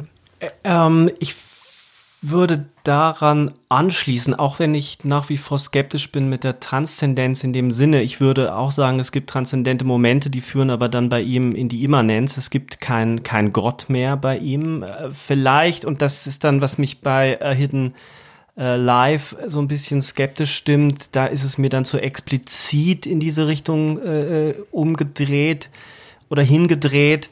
Aber wenn wir jetzt mal bei, bei der, bei der Position bleiben, die in a Thin Red Line sich, sich andeutet oder sich ausbuchstabiert, würde ich auch äh, sagen, es ist keine bestimmte Form von christlichem Glauben, es ist eine Suche. Es ist eine, er ist ein Suchender und auch die Befragung, die Figuren fragen ja. Und deswegen, ich finde schon die Position, die ähm, es gibt ein, ein Buch über über Malik, das heißt Post-Secular Cinema Between Malik and von Trier. Ähm, das äh, fand ich schon sehr beeindruckend, wie hier argumentiert wird, dass es sich um postsäkulare Strukturen handelt, wo, wo wir glauben, wir würden den Glauben wegschieben können in unserer Welt. Und trotzdem gibt es immer wieder die Sehnsucht nach etwas, was uns auffängt. Und diese Suchbewegung gibt es bei ihm, diese Befragung, wo du gesagt hast, schon bei Badlands stellen die Stimmen mehr Fragen, als sie antworten. Eigentlich geben sie überhaupt keine Antworten. Und ähm, sie stellen die Frage, woher kommt das Böse? Ähm, wer hat das Böse in die Welt gebracht? War, äh, warum zerstören wir? Ähm, es sind ja sehr grundlegende Fragen, die alle äh, auch christlich oder religiös ausdeutbar sind, die aber, ähm, wenn man, wenn man säkular denkt oder dann eben agnostisch oder ähm, den Gottesgedanken komplett verwirft oder den Gedanken an etwas Transzendentes komplett verwirft, ja gar nicht mehr zulassen will. Und dies, trotzdem ist es was Existenzielles für ihn. Ich muss auch sagen, ich bin ihm bei dieser Suche, die Suche ist ein Schlüsselwort, da hast du vollkommen recht, Suche und Reise, bin ich ihm schon viel, viel weiter gefolgt. Ich habe nämlich für die Vorbereitung zu dem Podcast uh, Thin Red Line vor 14 Tagen zu Hause gescreent via Beamer und ich war überwältigt und ich war nicht so überwältigt äh, wie Markus zum Beispiel, als ich den Film zum ersten Mal gesehen habe. Mir hat Jim Caviezel damals ein bisschen den Film verbaut. Äh, dieses Religiöse, das in Jim Caviezel steckt, das ist ja auch einer der religiösesten Schauspieler in Hollywood, der sich weigert, Sexszenen zu drehen und wird ein Fanatiker, ein Religiöser und perfekt ausgesucht natürlich auch als Jesus. Äh, das hat mir ein bisschen am Anfang den Film den Zugang verstellt. Erst als er dann so eine Nebenfigur wurde und es kam zu dieser Schlacht, zu dieser endlosen gezogenen auf diesem Hügel, war ich völlig in dem Film drinnen. Mittlerweile bin ich aber Melik so weit gefolgt, dass auch der Anfang dieses eingeborenen Dorf mit den Natives und, und, und Kawisel drin, das hat mich jetzt überwältigt. Damals war ich noch nicht ganz so bereit. Mhm. Ich finde aber, äh, was du ansprichst, ist ein der spezifische An äh, Einsatz von Schauspielern, äh, von attraktiven Männern, wenn man mal so will. Das ist später Christian Bale, das ist Colin Farrell, Ben, Aff ben Affleck, äh, die eigentlich verständnislos in die Welt blicken, äh, die eigentlich auch passiv sind auf ihre Weise und äh, nicht in der Lage sind, ihr Leben wirklich zu meistern, sondern äh, eben dieses, diese Suchenden sind, äh, die auch glücklos wirken in, und melancholisch auf eine Weise. Und ich finde es äh, am auffälligsten im nächsten Film bei uh, The New World, äh, dass äh, Colin Farrell auf diese Weise äh, wirklich so mit aufgerissenen Augen blickt er da völlig äh, planlos in diesen Wald hinein, ja, am Anfang. Also so zu Beginn des Films äh, relativ. Und dann begegnet ihm quasi die, die, die Verkörperung dieser, dieser Schönheit des Landes und das ist dann äh, Pocahontas. Und äh, das ist also ein sehr, äh, das ist das ist eine sehr symbolische Besetzung dieser, dieser Hauptfiguren. Das sind niemals Charaktere. Das sind wirklich prinzipientragende Figuren oder Leerstellen, könnte man sagen. Es sind vielleicht sogar Leerstellen, ähm, die man besetzen kann mit bestimmten äh, Ideen. Und das öffnet die Filme dann auch möglicherweise. Könnte man das sogar noch äh, heideggerischer deuten und sagen, dass äh, seine Figuren, weil auch äh, darüber wollte ich unbedingt sprechen, ja ähm, wirklich immer Blickende sind. Also äh, mir ist es nochmal aufgefallen bei Night of Cups, wie Christian Bale eigentlich, glaube ich, keinen einzigen Satz wirklich in dem Film spricht, ähm, sondern nur immer daneben steht und, und blickt äh, und schaut. Und er stellt sich, ich habe das irgendwie so formuliert für mich erstmal auch als Frage, äh, er stellt sich in dieses Stimmengewirr, er stellt sich in diesen Strom des Seienden, um, um irgendwo das Sein zu greifen, also das, was darunter liegt, was alles verbindet, um es jetzt streng mit Heideggers Terminologie zu, zu beschreiben. Das sind äh, Figuren, die, die da so, so eine Leerstelle bieten, wo wir uns hineinstellen können in diese Bewegung. Könnte, also ist das auch was, wo du mitgehen würdest, das noch ein bisschen zu radikalisieren, philosophischer auszudrücken, dass die Charaktere wirklich Funktionen sind? Mm, aber das, ich glaube, das ist das, was ich meinte. Ja, ähm, also ich, ich möchte eins zurücknehmen. Natürlich sind sie keine Prinzipienträger, sie können nur so besetzt werden, weil sie Leerstellen sind. Und weil sie äh, Katalysatoren unseres Blicks sind, äh, durch die wir auf die Welt blicken, so wie es uns der Regisseur zeigen möchte, ja, oder weitergeben möchte. Also so kann man das. Also äh, bei Night of Cups sehe ich das auch absolut so. Ich bin ja mit Heidegger nicht so firm wie ihr. Äh, ich habe mir damals notiert zu Night of Cups, das ist, muss ich sagen, äh, neben Badlands und Tree of Life mein drittliebster Malik-Film, weil ich da sehr viele persönliche Bezüge gefunden habe. Und ich habe mir damals notiert sowas wie Sartre und Camus in Beverly Hills oder in Las Vegas. Also für mich ist das so ein ja, amerikanisch gefärbter Existenzialismus, der aber auf jeden Fall europäische Wurzeln hat, wo dann aber noch ganz viel, viel andere Bezüge reinkommen ich, ich glaube, ich glaube dort der Moment, also Night of Cups würde ich auch sagen, da entfernt er sich auch so ein bisschen mehr von von diesem von Heidegger. Ich würde Thin Red Line weit mehr in diese Richtung äh, ähm, stecken, weil dort die Natur noch mal so so expliziter in den Vordergrund äh, äh, gerückt wird. Ähm, aber ich habe auch, ich habe auch an, an Sartre gedacht, an den, auch an den französischen Existenzialismus. Ich habe jetzt nicht nur an Heidegger gedacht bei, bei Night of Cups, also bei den Filmen nach, nach äh, New World, wahrscheinlich auch nach Tree of Life. Ähm, da wird es ja dann doch so ähnlich, dass man ähm, von jedem Film eine Szene rausnehmen könnte, in den anderen Film stecken könnte, man würde es erstmal nicht bemerken. Das sind äh, sehr, sehr homogene Werke, die, die thematisch manchmal vielleicht ein bisschen anders sind, andere Gesichter und andere, andere Kontexte, die Musikszene, die Filmbranche, ähm, die, Liebe als Kontext in To the Wonder, äh, der auch ein sehr persönlicher Film ist, ähm, von Malik. Ja, eine große, eine große Veränderung, die da auch passiert, äh, ist die Veränderung des Kameramanns, weil bei The New World äh, stößt Malik auf Emanuel Lubetzky, Chivo Lubetzky, und der ist da seit New World dabei, äh, oft auch mit Jörg Wittmer so als, als zweiter Kameramann oder Steadicam-Kameramann, der dann am Schluss ja äh, bei Hidden Life übernommen hat. Und diese Kamera prägt ab da dann extrem auch das Schaffen von Malik. Äh, ich folge ihm da total, weil ich lasse mich von dieser Kamera auch betören, verstehe aber in einer Ecke meines Gehirns auch die Kritik, die jetzt von, von, von Kritikerfreundinnen oder Freunden kommt, die dann so heißt, die Bilder sind gefälliger geworden, schöner. Es gibt auch diese Supercuts auf YouTube und Vimeo von Malik Filmen. Das wirkt dann fast wie so ein Esoterik-Video, wo nur die schönsten Szenen rausgeschnitten sind. Und die ersten zwei Filme stechen da ein bisschen immer raus, die wirken anders. Aber sobald Lubetzky die Kamera führt, ist das eine einzige Bewegung. Das sind auch eigentlich unglaublich schnelle Filme, das Malik Spätwerk. Es wird immer gesagt, es ist langweilig und da passiert so wenig. Aber das ist ja nur, weil dem normalen Zuschauer sozusagen die Dramaturgie fehlt. Aber die Filme sind eigentlich unglaublich schnell. Wenn man da kurz wegschaut, verpasst man schon was. Eigentlich muss man auch sehr aufmerksam sein, weil äh, ein Film wie Night of Cups, der legt ja Spuren durch den ganzen Film, äh, die äh, das durchaus verständlich machen, also die äh, die personellen Bezüge verständlich machen und die Traumata. Äh, da geht es ja auch wirklich um eine Person, äh, die eine Geschichte hat, aber die Geschichte ist eben kein Plot.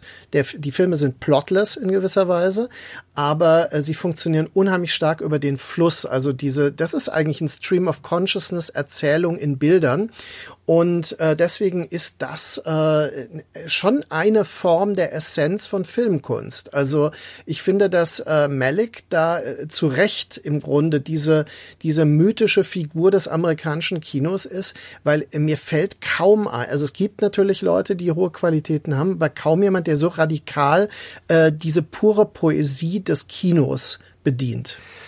Also Night of Cups finde ich auch äh, beeindruckend. Der hat mich sehr berührt. Obwohl ich dem äh, späteren Werk kritischer gegenüber bin. Ich versuche jetzt die Kritik daraus zu formulieren. Ähm, Night of Cups hat, finde ich, eine große Stärke. Und das ist eben, dass er einer Figur folgt und dieser, diese Stimmen, dieser Stimmengewirr, was dieser Film ja genauso hat, ja immer dazu da ist, diese Figur besser zu verstehen. Und das ist ja eine radikale Folgerung des Pantheismus, nämlich dass auch alles ist im Allem, dann ist auch, sind auch alle Figuren in ihm. Also jede, jede Figur, die er, der er begegnet, die kommt ja zu Wort oder ist in Szene gesetzt und im Bild. Und dadurch ähm, kommt man diesem Charakter nahe und dieses Trauma ist so zu spüren, dieses äh, ähm, der Tod des Bruders, glaube ich, ist es ja, und diese Familiengeschichte ja. und diese Entfremdung vom Vater. Man kann schon eine sehr, sehr präzise Geschichte erzählen, die der Film erzählt. Mein Problem setzte dann ein, als ich jetzt noch mal Thin Red Line angeschaut habe ich bin immer noch total fasziniert, wie, wie das Ganze, wie dieser Sturm auf diesen Hügel inszeniert ist. Ich bin fasziniert von den Bildern.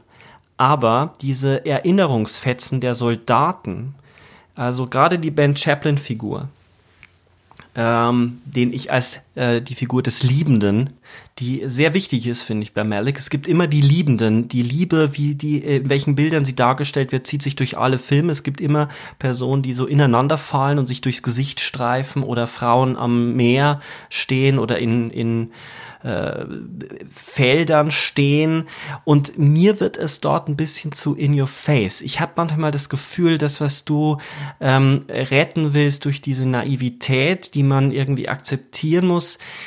Ich finde, dass er, wenn man es formal ästhetisch betrachtet, dass es dort äh, an den Kitsch grenzt und mir zu sehr das offenlegt, was er in anderer Hinsicht durch den durch das Voice-Over versucht ambivalent zu lassen. Also in dem, es gibt diese Szene ja kurz bevor sie dann oben die, diese Schießscharte ausbomben, wo er sich ja nochmal vorstellt, ähm, dass er nochmal zu ihr hineingeht und, und, und sie haben wahrscheinlich Sex, aber man sieht ja nix, ähm, was dann erst bei Night of Cups ein bisschen expliziter wird. Ich habe trotzdem immer das Gefühl, dass das Kino von Malik so sexlos ist. Ähm, da gebe ich dir recht, werfe ich ein. Äh, die, mir ist es zu in your face. Äh, bei, bei späteren Filmen auch, gerade auch bei Hidden Alive, äh, dass er, dass er mit, mit dem Vorschlaghammer bestimmte Bilder setzt und die setzt er immer und immer wieder. Also diese Form der Austauschbarkeit in bestimmten Grundthematiken, die stört mich so ein bisschen an ihm, weil ich, weil ich immer mich frage, so, okay, was ist das für ein Frauenbild? Was ist das für ein, nicht, dass, dass ich das als, als Fundamentalkritik sehe, ich will es nur verstehen sehr ähnlich. Die Frau als Wartende, die den Mann tröstet, die quasi ihm durchs Gesicht streicht.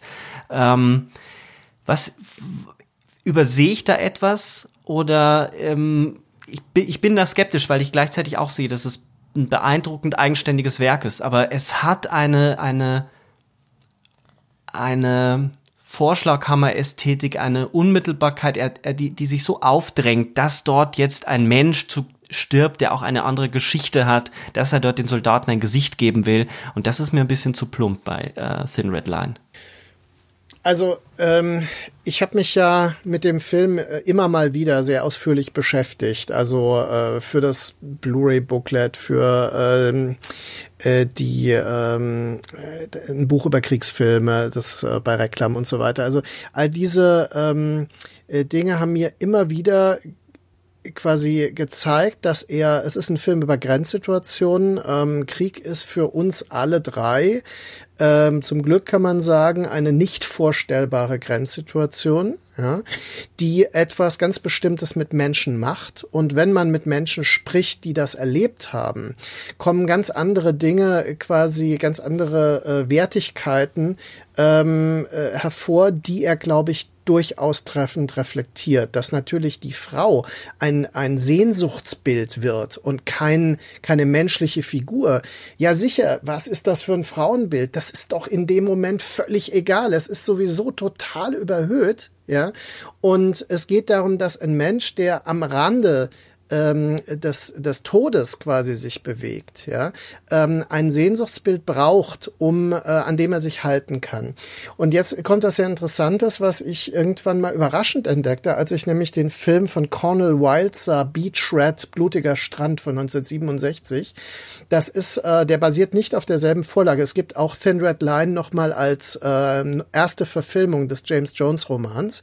Aber ähm, der Beach Red hat diese, diese Momente, wo Leute mitten in der Schlacht, so Männer in Nahaufnahmen zu sehen sind und dann erinnern sie sich an etwas. Und das ist sehr ähnlich.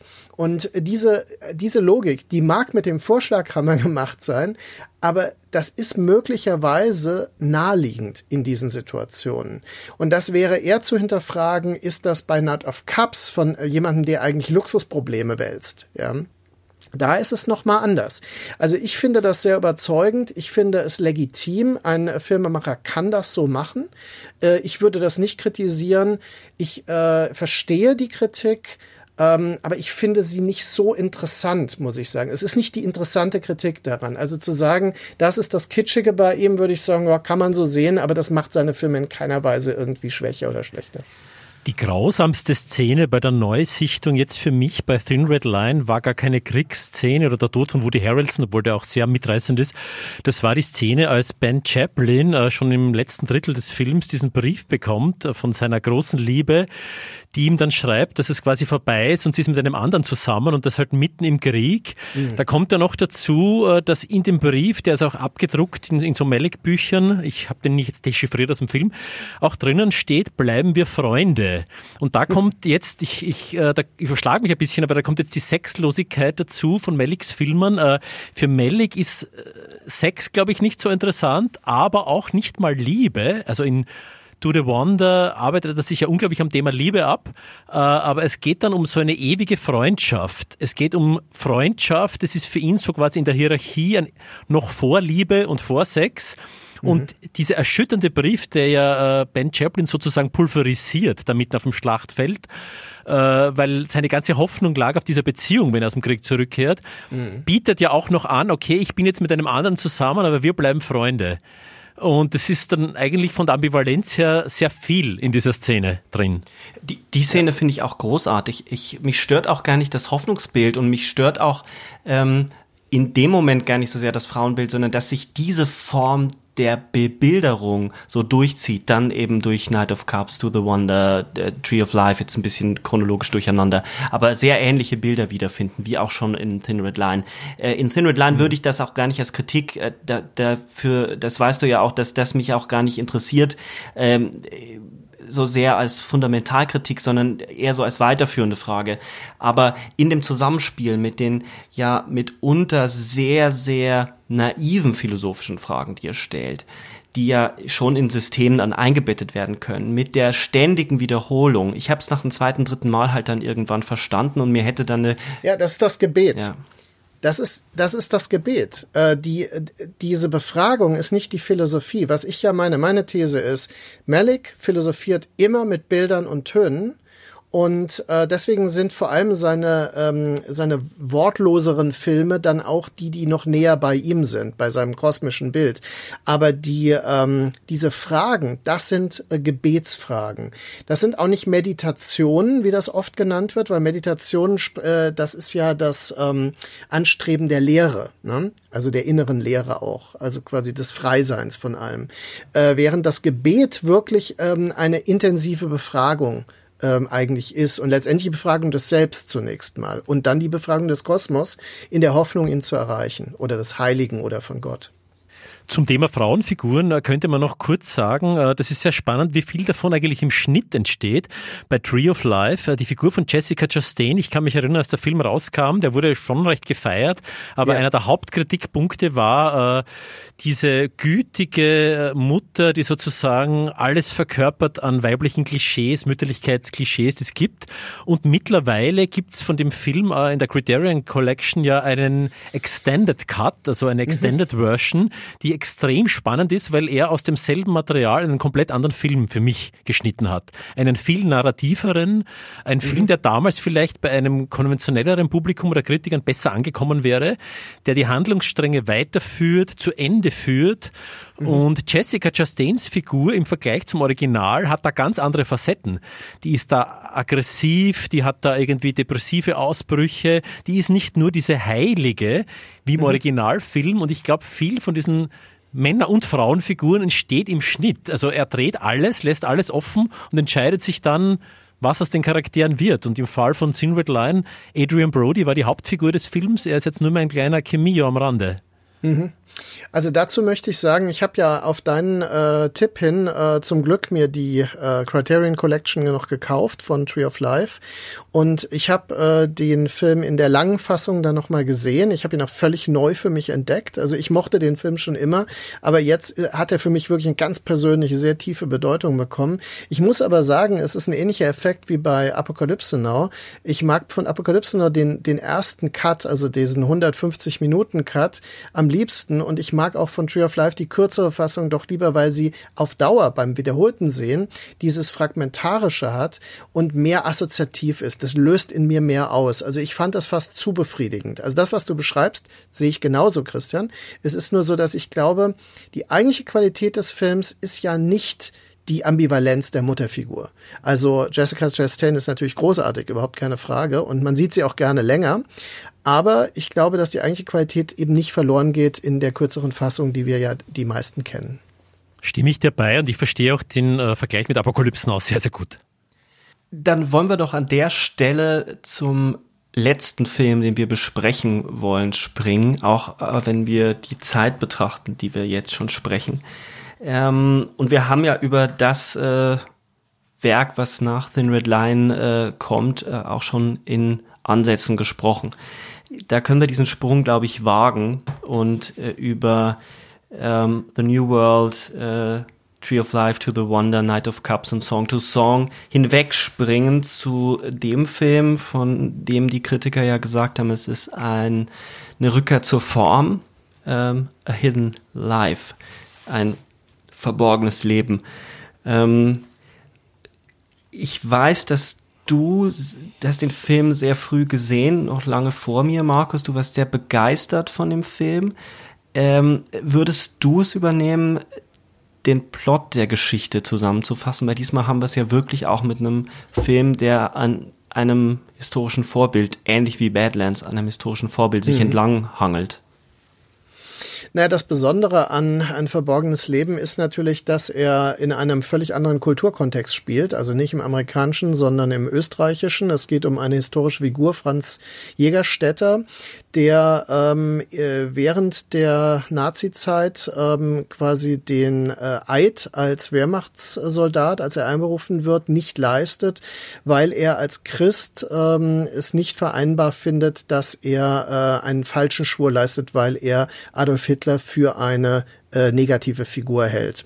Und äh, das führt dazu, dass er äh, in immer tiefere äh, quasi Kreise des ähm, ähm, ja, also von Bestrafung und Verfolgung gerät und seine Familie mitgefährdet und er wird dann gefangen genommen, er wird äh, tatsächlich auch gefoltert, äh, was man sehr ausführlich mitbekommt alles. Also da ist auch wichtig, dass Maliks Filme waren nie zurückhaltend, was Gewalterfahrung betrifft. Das gilt ja für die äh, den Überfall auf das nicht den Überfall, aber dieses dieses Massaker in der japanischen Stellung bei der schmale Grat, wo dann so Zähne rausgebrochen werden und solche Dinge, was man ja auch sieht ähm, und dann gleichzeitig eben ähm, in das verborgene Leben, äh, der endet natürlich in der Hinrichtung dann. Ne? Und äh, da bereitet er das Publikum extrem lange drauf vor. Also es ist wirklich endlos am Schluss, äh, dieses Warten auf den äh, Moment, äh, wo er dann quasi eingelassen wird, um äh, zu seiner Hinrichtung zu gehen. Und ähm, dieser Film hat äh, vor allem eine Gemeinsamkeit, nämlich äh, die Naturbilder, das Landleben. Äh, das erinnert sogar an Days of Heaven in einigen Stellen. Man sieht das bäuerliche Leben. Er hat äh, im Gegensatz zu dem historischen äh, Jägerstädter, der ja im Tal wohnte, hat er die das Dorf ähm, in einem äh, Bergzusammenhang äh, neu errichten lassen und äh, dann, damit er diese extrem eindrucksvolle Alpenkulisse dann bekam und und eine mit seinen anderen Filmen vergleichbar eindrucksvolle Natur äh, bieten konnte. Und der Film beginnt dann entsprechend auch mit solchen erhabenen Bildern äh, von Felsmassiven und äh, wehenden Grashalmen und eben äh, er sucht auch wieder dieses die Präsenz des die sakrale Präsenz innerhalb ähm, der Natur äh, des Naturerlebens auch der Menschen. Und es ist auch ein Film des permanenten Flusses, also er ist sehr lang, Ähm, er, er hat auch nicht viel Plot, aber er hat erstaunlich viel Plot und Dialoge. Also er ist sehr stark an äh, offenbar an Drehbuchkontexten ähm, diesmal orientiert und ähm, gleichzeitig aber hat er diesen permanenten Fluss, den wir aus äh, seinen früheren Filmen auch kennen. Also er kombiniert eigentlich etwas, was man, womit man nicht mehr gerechnet hat nach seinen letzten drei, vier Filmen, ähm, was sehr konkret plötzlich wieder wird. Ja, mich hat dieses Konkrete am Anfang ein bisschen, ein kleines bisschen ratlos hinterlassen. Äh, es gibt keinen Malik-Film, der mich nicht fasziniert und äh, der mich nicht begeistert, aber ich bin ein bisschen distanzierter gegenüber The Hidden Life als anderen Filmen, vielleicht weil ich diese Befreiung vom Narrativen so gefeiert habe vorher. Ich verstehe natürlich schon, dass sich das im Kreis dreht und dass der einen Stil gefunden hat und den immer wieder wiederholt. All diese Vorwürfe, aber mich hat das fasziniert. Und ich war dann im Vorfeld ein bisschen skeptisch, als ich gelesen habe, Terence Malick äh, kehrt wieder zurück quasi zur Narration. So richtig macht er das ja ohnehin nicht. Aber das Zweite, was mich ein bisschen, äh, ich will nicht sagen verstört, aber ein bisschen seltsam hinterlassen hat nach der ersten Vorführung, war natürlich das Österreichische. Ganz ehrlich, er überträgt seinen Stil nahtlos nicht nur auf diese österreichischen Landschaften, sondern auch auf deutsche, deutschsprachige, österreichische, europäische Schauspieler. Und äh, worüber wir noch nicht gesprochen haben, was ja ganz wichtig ist, äh, noch nicht bei Badlands, aber schon ein bisschen bei Days of Heaven und dann immer mehr von Film zu Film beginnen die Schauspieler zu tanzen. Es ist eine Choreografie im Spätwerk von Melick. Wenn zwei Menschen sich unterhalten, dann spricht der eine in die Kamera, bewegt sich dabei und die andere Figur tanzt an ihm vorbei. Also das ist eine einzige Dauerbewegung. Und dieses Tanzen, diese Choreografie setzt sich in Hidden Life auch fort. Und als ich dann so äh, vertraute österreichische Gesichter tanzen sah, sozusagen, hat mich das ein bisschen irritiert. Das ist jetzt keine wirkliche Kritik an dem Film, aber das ist nur meine distanzierte Beobachtung. Wer wirklich heraussticht und wer sich so reinfügt, finde ich, in das restliche Malik schaffen. Neben August Thiel ist Valerie Pachner, die weibliche Hauptdarstellerin. Die ist vielleicht jetzt nicht ganz so bekannt noch, diesem Weg zu einem kleinen Star, aber noch nicht ganz so bekannt wie die vielen Stars, mit denen Malik sonst dreht. Und die hat ein bisschen so die Qualität auch der ersten Filme, weil Sissy Spacek war unbekannt damals noch. Linda Manz war überhaupt für den Film quasi, äh, wurde die entdeckt. Äh, sogar Richard Gere war unbekannt, die kehrt ein bisschen zu dieser ursprünglichen Malik-Qualität zurück. Die hat so eine Ursprünglichkeit. Äh, wenn ich andere Burgtheater-Stars tänzeln sehe, habe ich mir etwas schwer getan, aber das, das ist jetzt keine wirklich fundamentale Kritik. Das finde ich super interessant, weil ich hatte genau den gegenteiligen Effekt, dass ich mir dachte, schau an, was aus diesen Schauspielern herauszuholen ist, sobald sie den Raum bekommen, zu spielen, daran mitzuwirken und nicht in einem eiles Tempo einen Film abzudrehen, wie es meistens im deutschen, österreichischen Kontext aufgrund der Finanzierung der Fall ist. Ähm, also ich fand Tobias Moretti zum Beispiel großartig. Ich fand den überhaupt nicht befremdlich und ehrlich gesagt, als ich danach den Cast gelesen habe, war ich überrascht, wie viele Schauspieler ich dort, wie viele Namen ich dort lesen konnte, die mir überhaupt nicht aufgefallen sind. Also die total äh, wegfließen, vielleicht auch weil die Rollen so klein sind oder weil sie dann am Ende dann doch nur im Hintergrund irgendwie auftauchen. Ähm, ja, Bruno Ganz hat ja da drin seine letzte Rolle, glaube ich, gehabt, ne, zum Beispiel. Und äh, ja, klar, er fällt schon auf, aber er hat eine erstaunlich kleine Rolle, ja. Also der fällt auf, ja. Aber ich finde, Bruno Ganz fällt immer irgendwie auf, oder? Also nicht, dass ich das als negativ meine. Er ist eine sehr eigene Art zu spielen, finde ich. Und ähm, der wirkt dort wirklich wie ein ein Fremdkörper, was aber zu dieser Rolle passt, weil er ja dieser dieser Richter ist, der ihn befragt dann nochmal und und und wirklich ähm, an ihm so eine Seinsbefragung äh, durchführt. So, was ist denn dein Grund? Und ich verstehe das überhaupt nicht. Und der, der eigentlich Böse befragt den moralisch Überzeugten und der ist dann auch noch so passiv und, und diese Überzeugung kommt ja aus so einer absoluten Passivität, dass er sagt, ich weiß ja nicht mehr, ob ich recht habe. Und er, er dreht sich ja wie alle Malik-Filme im Kreis. Also die Figur selber dreht sich im Kreis und positioniert sich ja mhm. nicht wirklich, obwohl sie aber ja dann am Ende diesen fatalistischen Weg geht.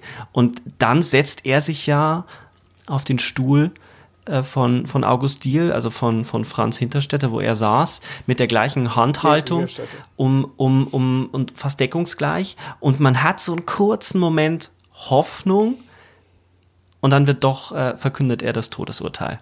Und das fand ich eine der stärksten Szenen in dem Film, der mich auch mitunter sehr ratlos zurückgelassen hat, aus dem Grund, weil er einerseits nämlich diesen Fatalismus hat, diese totale Stringenz hin zum Tod und diese moralische Überzeugung irgendwie in der Form hat, weil der Film eben mit seinem Ende endet und äh, wegen des, des ganzen Settings in der Nazi-Zeit auch immer schon diese, diese ich stehe auf der moralisch richtigen Seite, was kein anderer Malik-Film vorher hat. Und trotzdem versucht er so eine Offenheit und so eine existenzialistische, äh, so ein Schweben zu erzeugen. Und das lässt mich in der Tat ein bisschen irritiert zurück.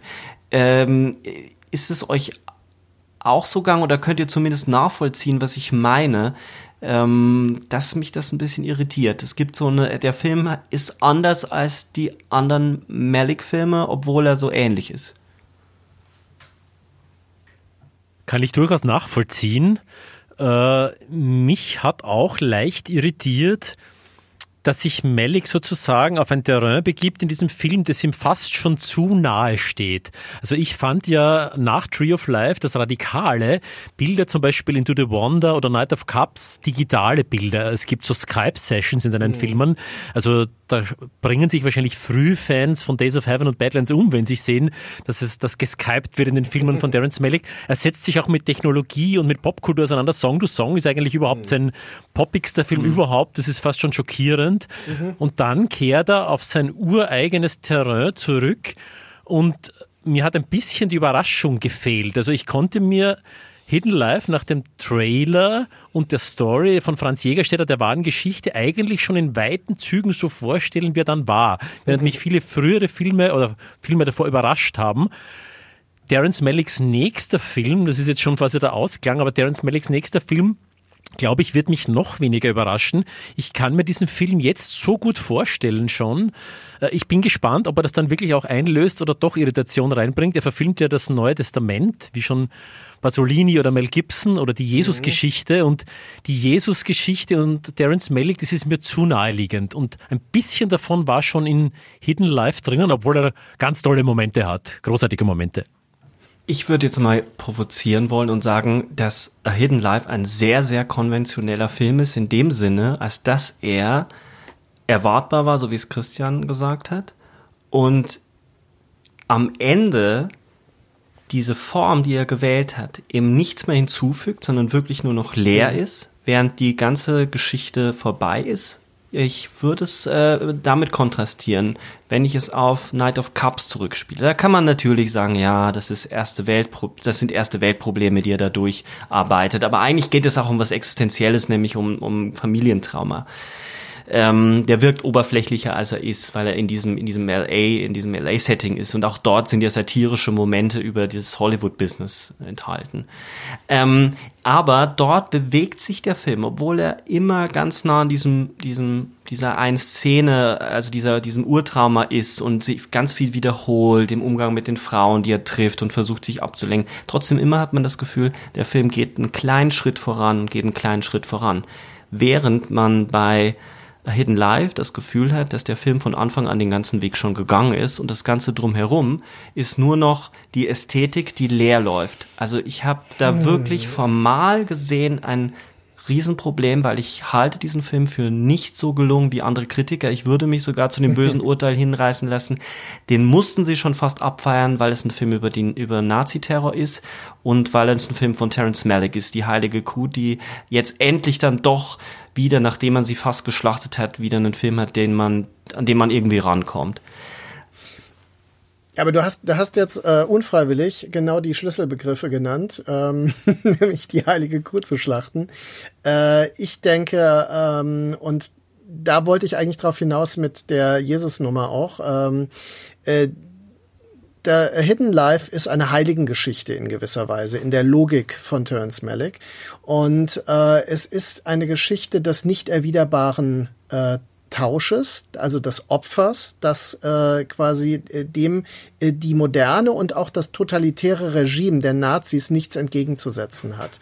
Und weil es ja nicht ein Opfer ist, das für sie gebracht wird, sondern das gegen sie gebracht wird. Und ähm, das Selbstopfer, also seine Hinrichtung, die er ja willentlich eingeht, in der Konsequenz seines Handelns, ist eine Form des, der, der Selbstdarbringung des Opfers. Also er opfert sich selbst, er ähm, es ist ein, ein ähm, Sacrificium, heißt ja, äh, er macht sich heilig, indem er sich töten lässt von dem Regime ja, mit dem er nicht einverstanden ist. Und dieses Regime ist total ratlos. Und was du sagtest, diese Szene ist ja so stark, weil die Ratlosigkeit zum Ausdruck kommt. Und dass dieser Film uns drei Stunden lang äh, in der Logik dieser radikalen Idee des nicht erwiderbaren Tausches, und das ist der symbolische Tausch in der Tod auch äh, in der Logik von Baudrillard, ne? äh, dass äh, er uns damit äh, konfrontiert äh, und uns da uns einfühlen lässt mit allen Mitteln, die ihm zur Verfügung stehen, ist total beachtlich und das ist stark. Das kann ich total nachvollziehen, äh, wobei ich, glaube ich, die und mich interessiert ja das Heilige sozusagen in den Filmen von Malik, aber den, wenn es unheilige Figuren sind, finde ich das ein bisschen spannender.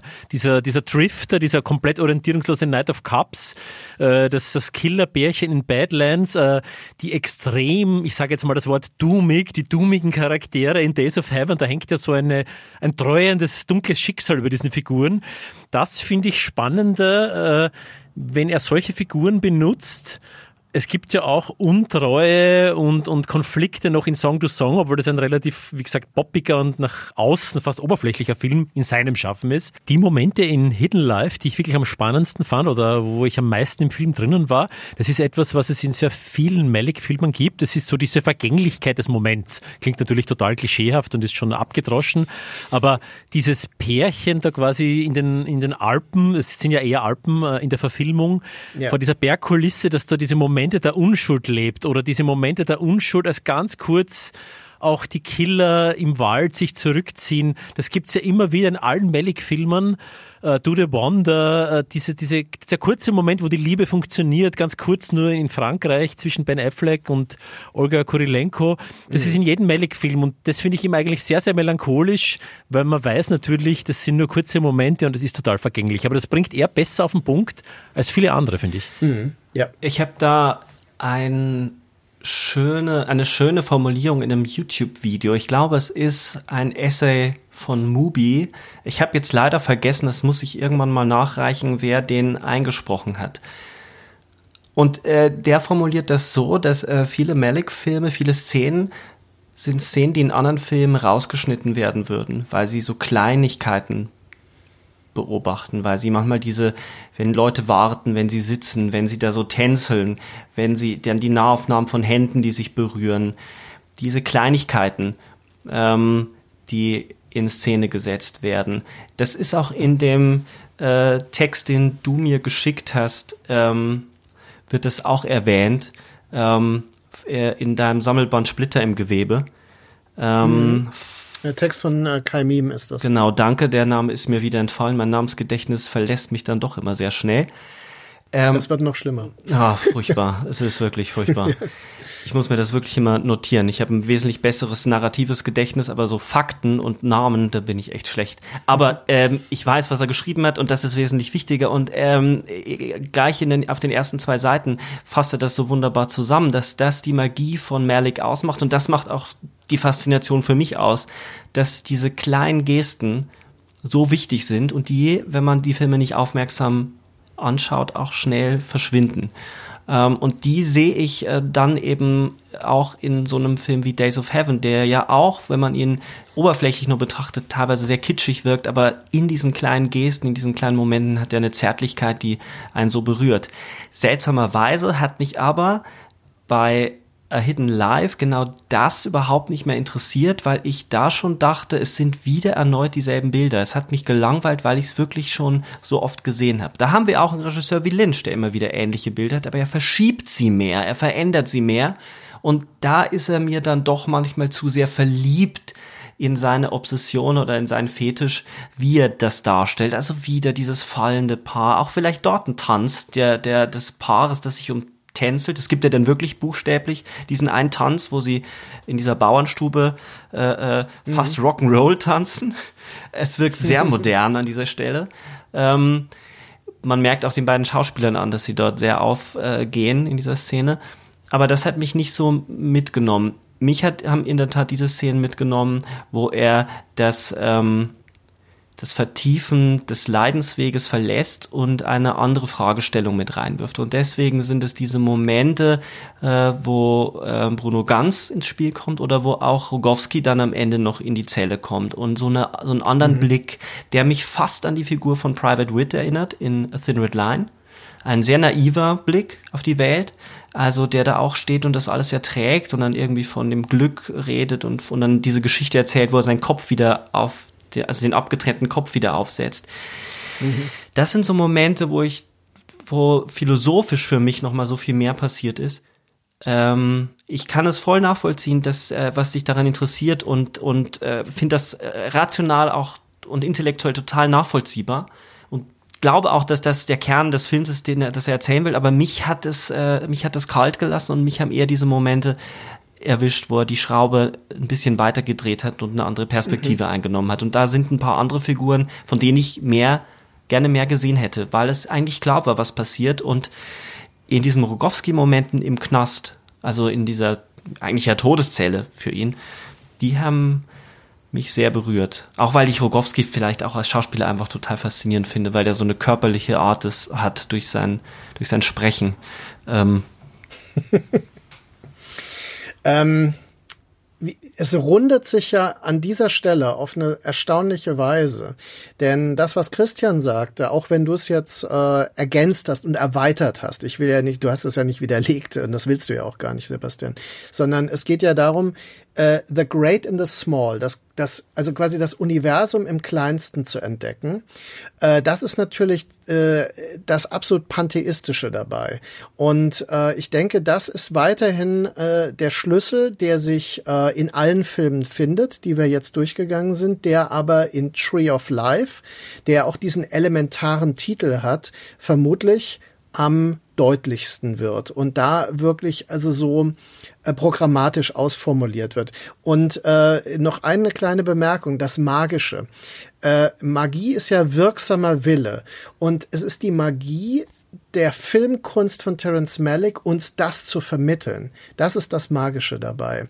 Und das äh, finde ich, sind genau die treffenden Worte, die man dafür finden kann. Denn es äh, er hat den Willen, uns The Great and the Small zu vermitteln im Sinne eines pantheistischen kosmischen Weltbildes. Und ähm, wenn ihm das gelingt für Momente, denke ich, äh, ist das schon eine unglaubliche Qualität, die er mit Film erreicht. Also das wäre für mich so der Punkt, an dem ich seine Filme äh, ja schätze bringt es für mich sehr gut auf den Punkt. Also das ganz Große, es geht ja immer um alle Themen, um die ganz großen Themen, Leben, Tod, Sinn des Lebens. Äh, und das ganz Kleine kommt da zusammen. Also es gibt auch diese Anekdote zum Dreh von Sin Red Line. Eine riesige Massenszene wurde gedreht mit Flugzeugen und es wurde geschossen. So eine Schlachtszene. Die kennt ihr sicher alle, die Anekdote. Und äh, plötzlich hat Terence Malick einen Vogel fliegen gesehen über das Geschehen und hat dem Kameramann gesagt, vergiss alles, was du da gerade drehst, äh, film bitte diesen Vogel und solche Geschichten ziehen sich durch alle seine Dreharbeiten durch. Äh, es hat auch Valerie Bachner, ich habe die interviewt, mir dann erzählt, es wurde eine ganz wichtige Schlüsselszene gedreht äh, in Hidden Life und plötzlich August Dill war Mittelpunkt dieser Szene und sie ist im Hintergrund gesessen, äh, abseits quasi des Bildes. Und Mellik hat aber eigentlich gar nicht auf Dill geschaut, sondern hat sie beobachtet, wie sie da quasi irgendwas gemacht hat abseits und hat dem Kameramann gesagt, Jörg Wittmer, dreh dich um, film nicht August Dill, der da mitten in seiner Szene gerade aufgeht, film Valerie Bachner, die da, glaube ich, nur strickt oder irgendwas nebenbei macht. Und das bringt, glaube ich, das, was ihr gesagt habt, sehr gut auf den Punkt, dass die ganz großen Themen aber an kleinen Dingen abbilden. Um vielleicht abzuschließen noch mit, mit so einer, ihr habt jetzt für euch jeweils das zusammengefasst, nochmal in sehr schönen Worten, du in den Anekdoten ähm, und Markus nochmal in der, finde ich, perfekten Zusammenfassung dessen, wie das Kleine im Großen und das Große im Kleinen sich zusammenfügt. Für mich war das am Ende der Satz, dass das Kino von Malik für mich wie eine Kinokapelle in Bewegung ist. Also ein durchaus sakraler Raum, in dem alles drin ist, eine riesige Kapelle des Seins, in dem aber alles ständig in Bewegung ist. Und äh, das finde ich faszinierend und interessant und trotzdem habe ich so manchmal meine Probleme, wie es rausgekommen ist. Trotzdem ist es aber total spannend und fruchtbar, über ihn zu reden, weil die Filme einen ja trotzdem nicht loslassen. Die leben irgendwie in einem weiter und diese Bewegung zieht sich äh, bei mir jedenfalls, wenn ich einen Film von Melle gesehen habe, tagelang weiter mit durch. Ein bisschen hoffe ich nämlich auch, dass äh, das bei unserem Podcast auch so ist oder bei unseren Podcasts so ist. Bei diesem jetzt ganz besonders, weil das Thema eben Terence Malick ist und dass das ein bisschen nachhalt, weil es ja kein einfaches Thema ist. In diesem Sinne hoffe ich, dass ihr äh, alle da draußen, die gerade die frühen Filme von ihm noch nicht gesehen haben, die Filme entdecken und dass alle anderen, die dem Kino skeptisch gegenüberstehende Malikschen es wagen, nochmal hineinzutauchen in diesen Strom, in diese Bewegung und sich vielleicht auch manchmal irritieren lassen, so wie ich. In diesem Sinne von meiner Seite viel Spaß mit Terence Malick und ganz liebe Grüße von mir. Dankeschön für die Einladung. Ja, es war mir eine große Freude und es hat mich äh, auch extrem beschäftigt jetzt nochmal, als ich die Filme gesehen und durchdacht habe. Und es war mir eine große Freude und Ehre, mit euch das zu diskutieren. Und äh, ich bin selbst auch ein bisschen weitergekommen im Nachdenken über diese Filme und habe neue Aspekte dabei äh, kennengelernt. Und deswegen, äh, ja, äh, sehr erfüllendes Gespräch. Vielen Dank an euch. Ne? Ich mache jetzt nochmal ein Salto rückwärts, weil das ist fast peinlich. Vielen Dank, Christian. Verdammt nochmal, das sollte nicht passieren. Es war mir eine große Freude, mit dir zu diskutieren, zu sprechen. Das war sehr lebendig und ständig im Fluss. Und natürlich auch an dich, Markus, danke. Ich habe das ein bisschen zu schnell beendet jetzt. Aber jetzt wirklich äh, viel Spaß mit Terence Malick. Ciao. Ciao.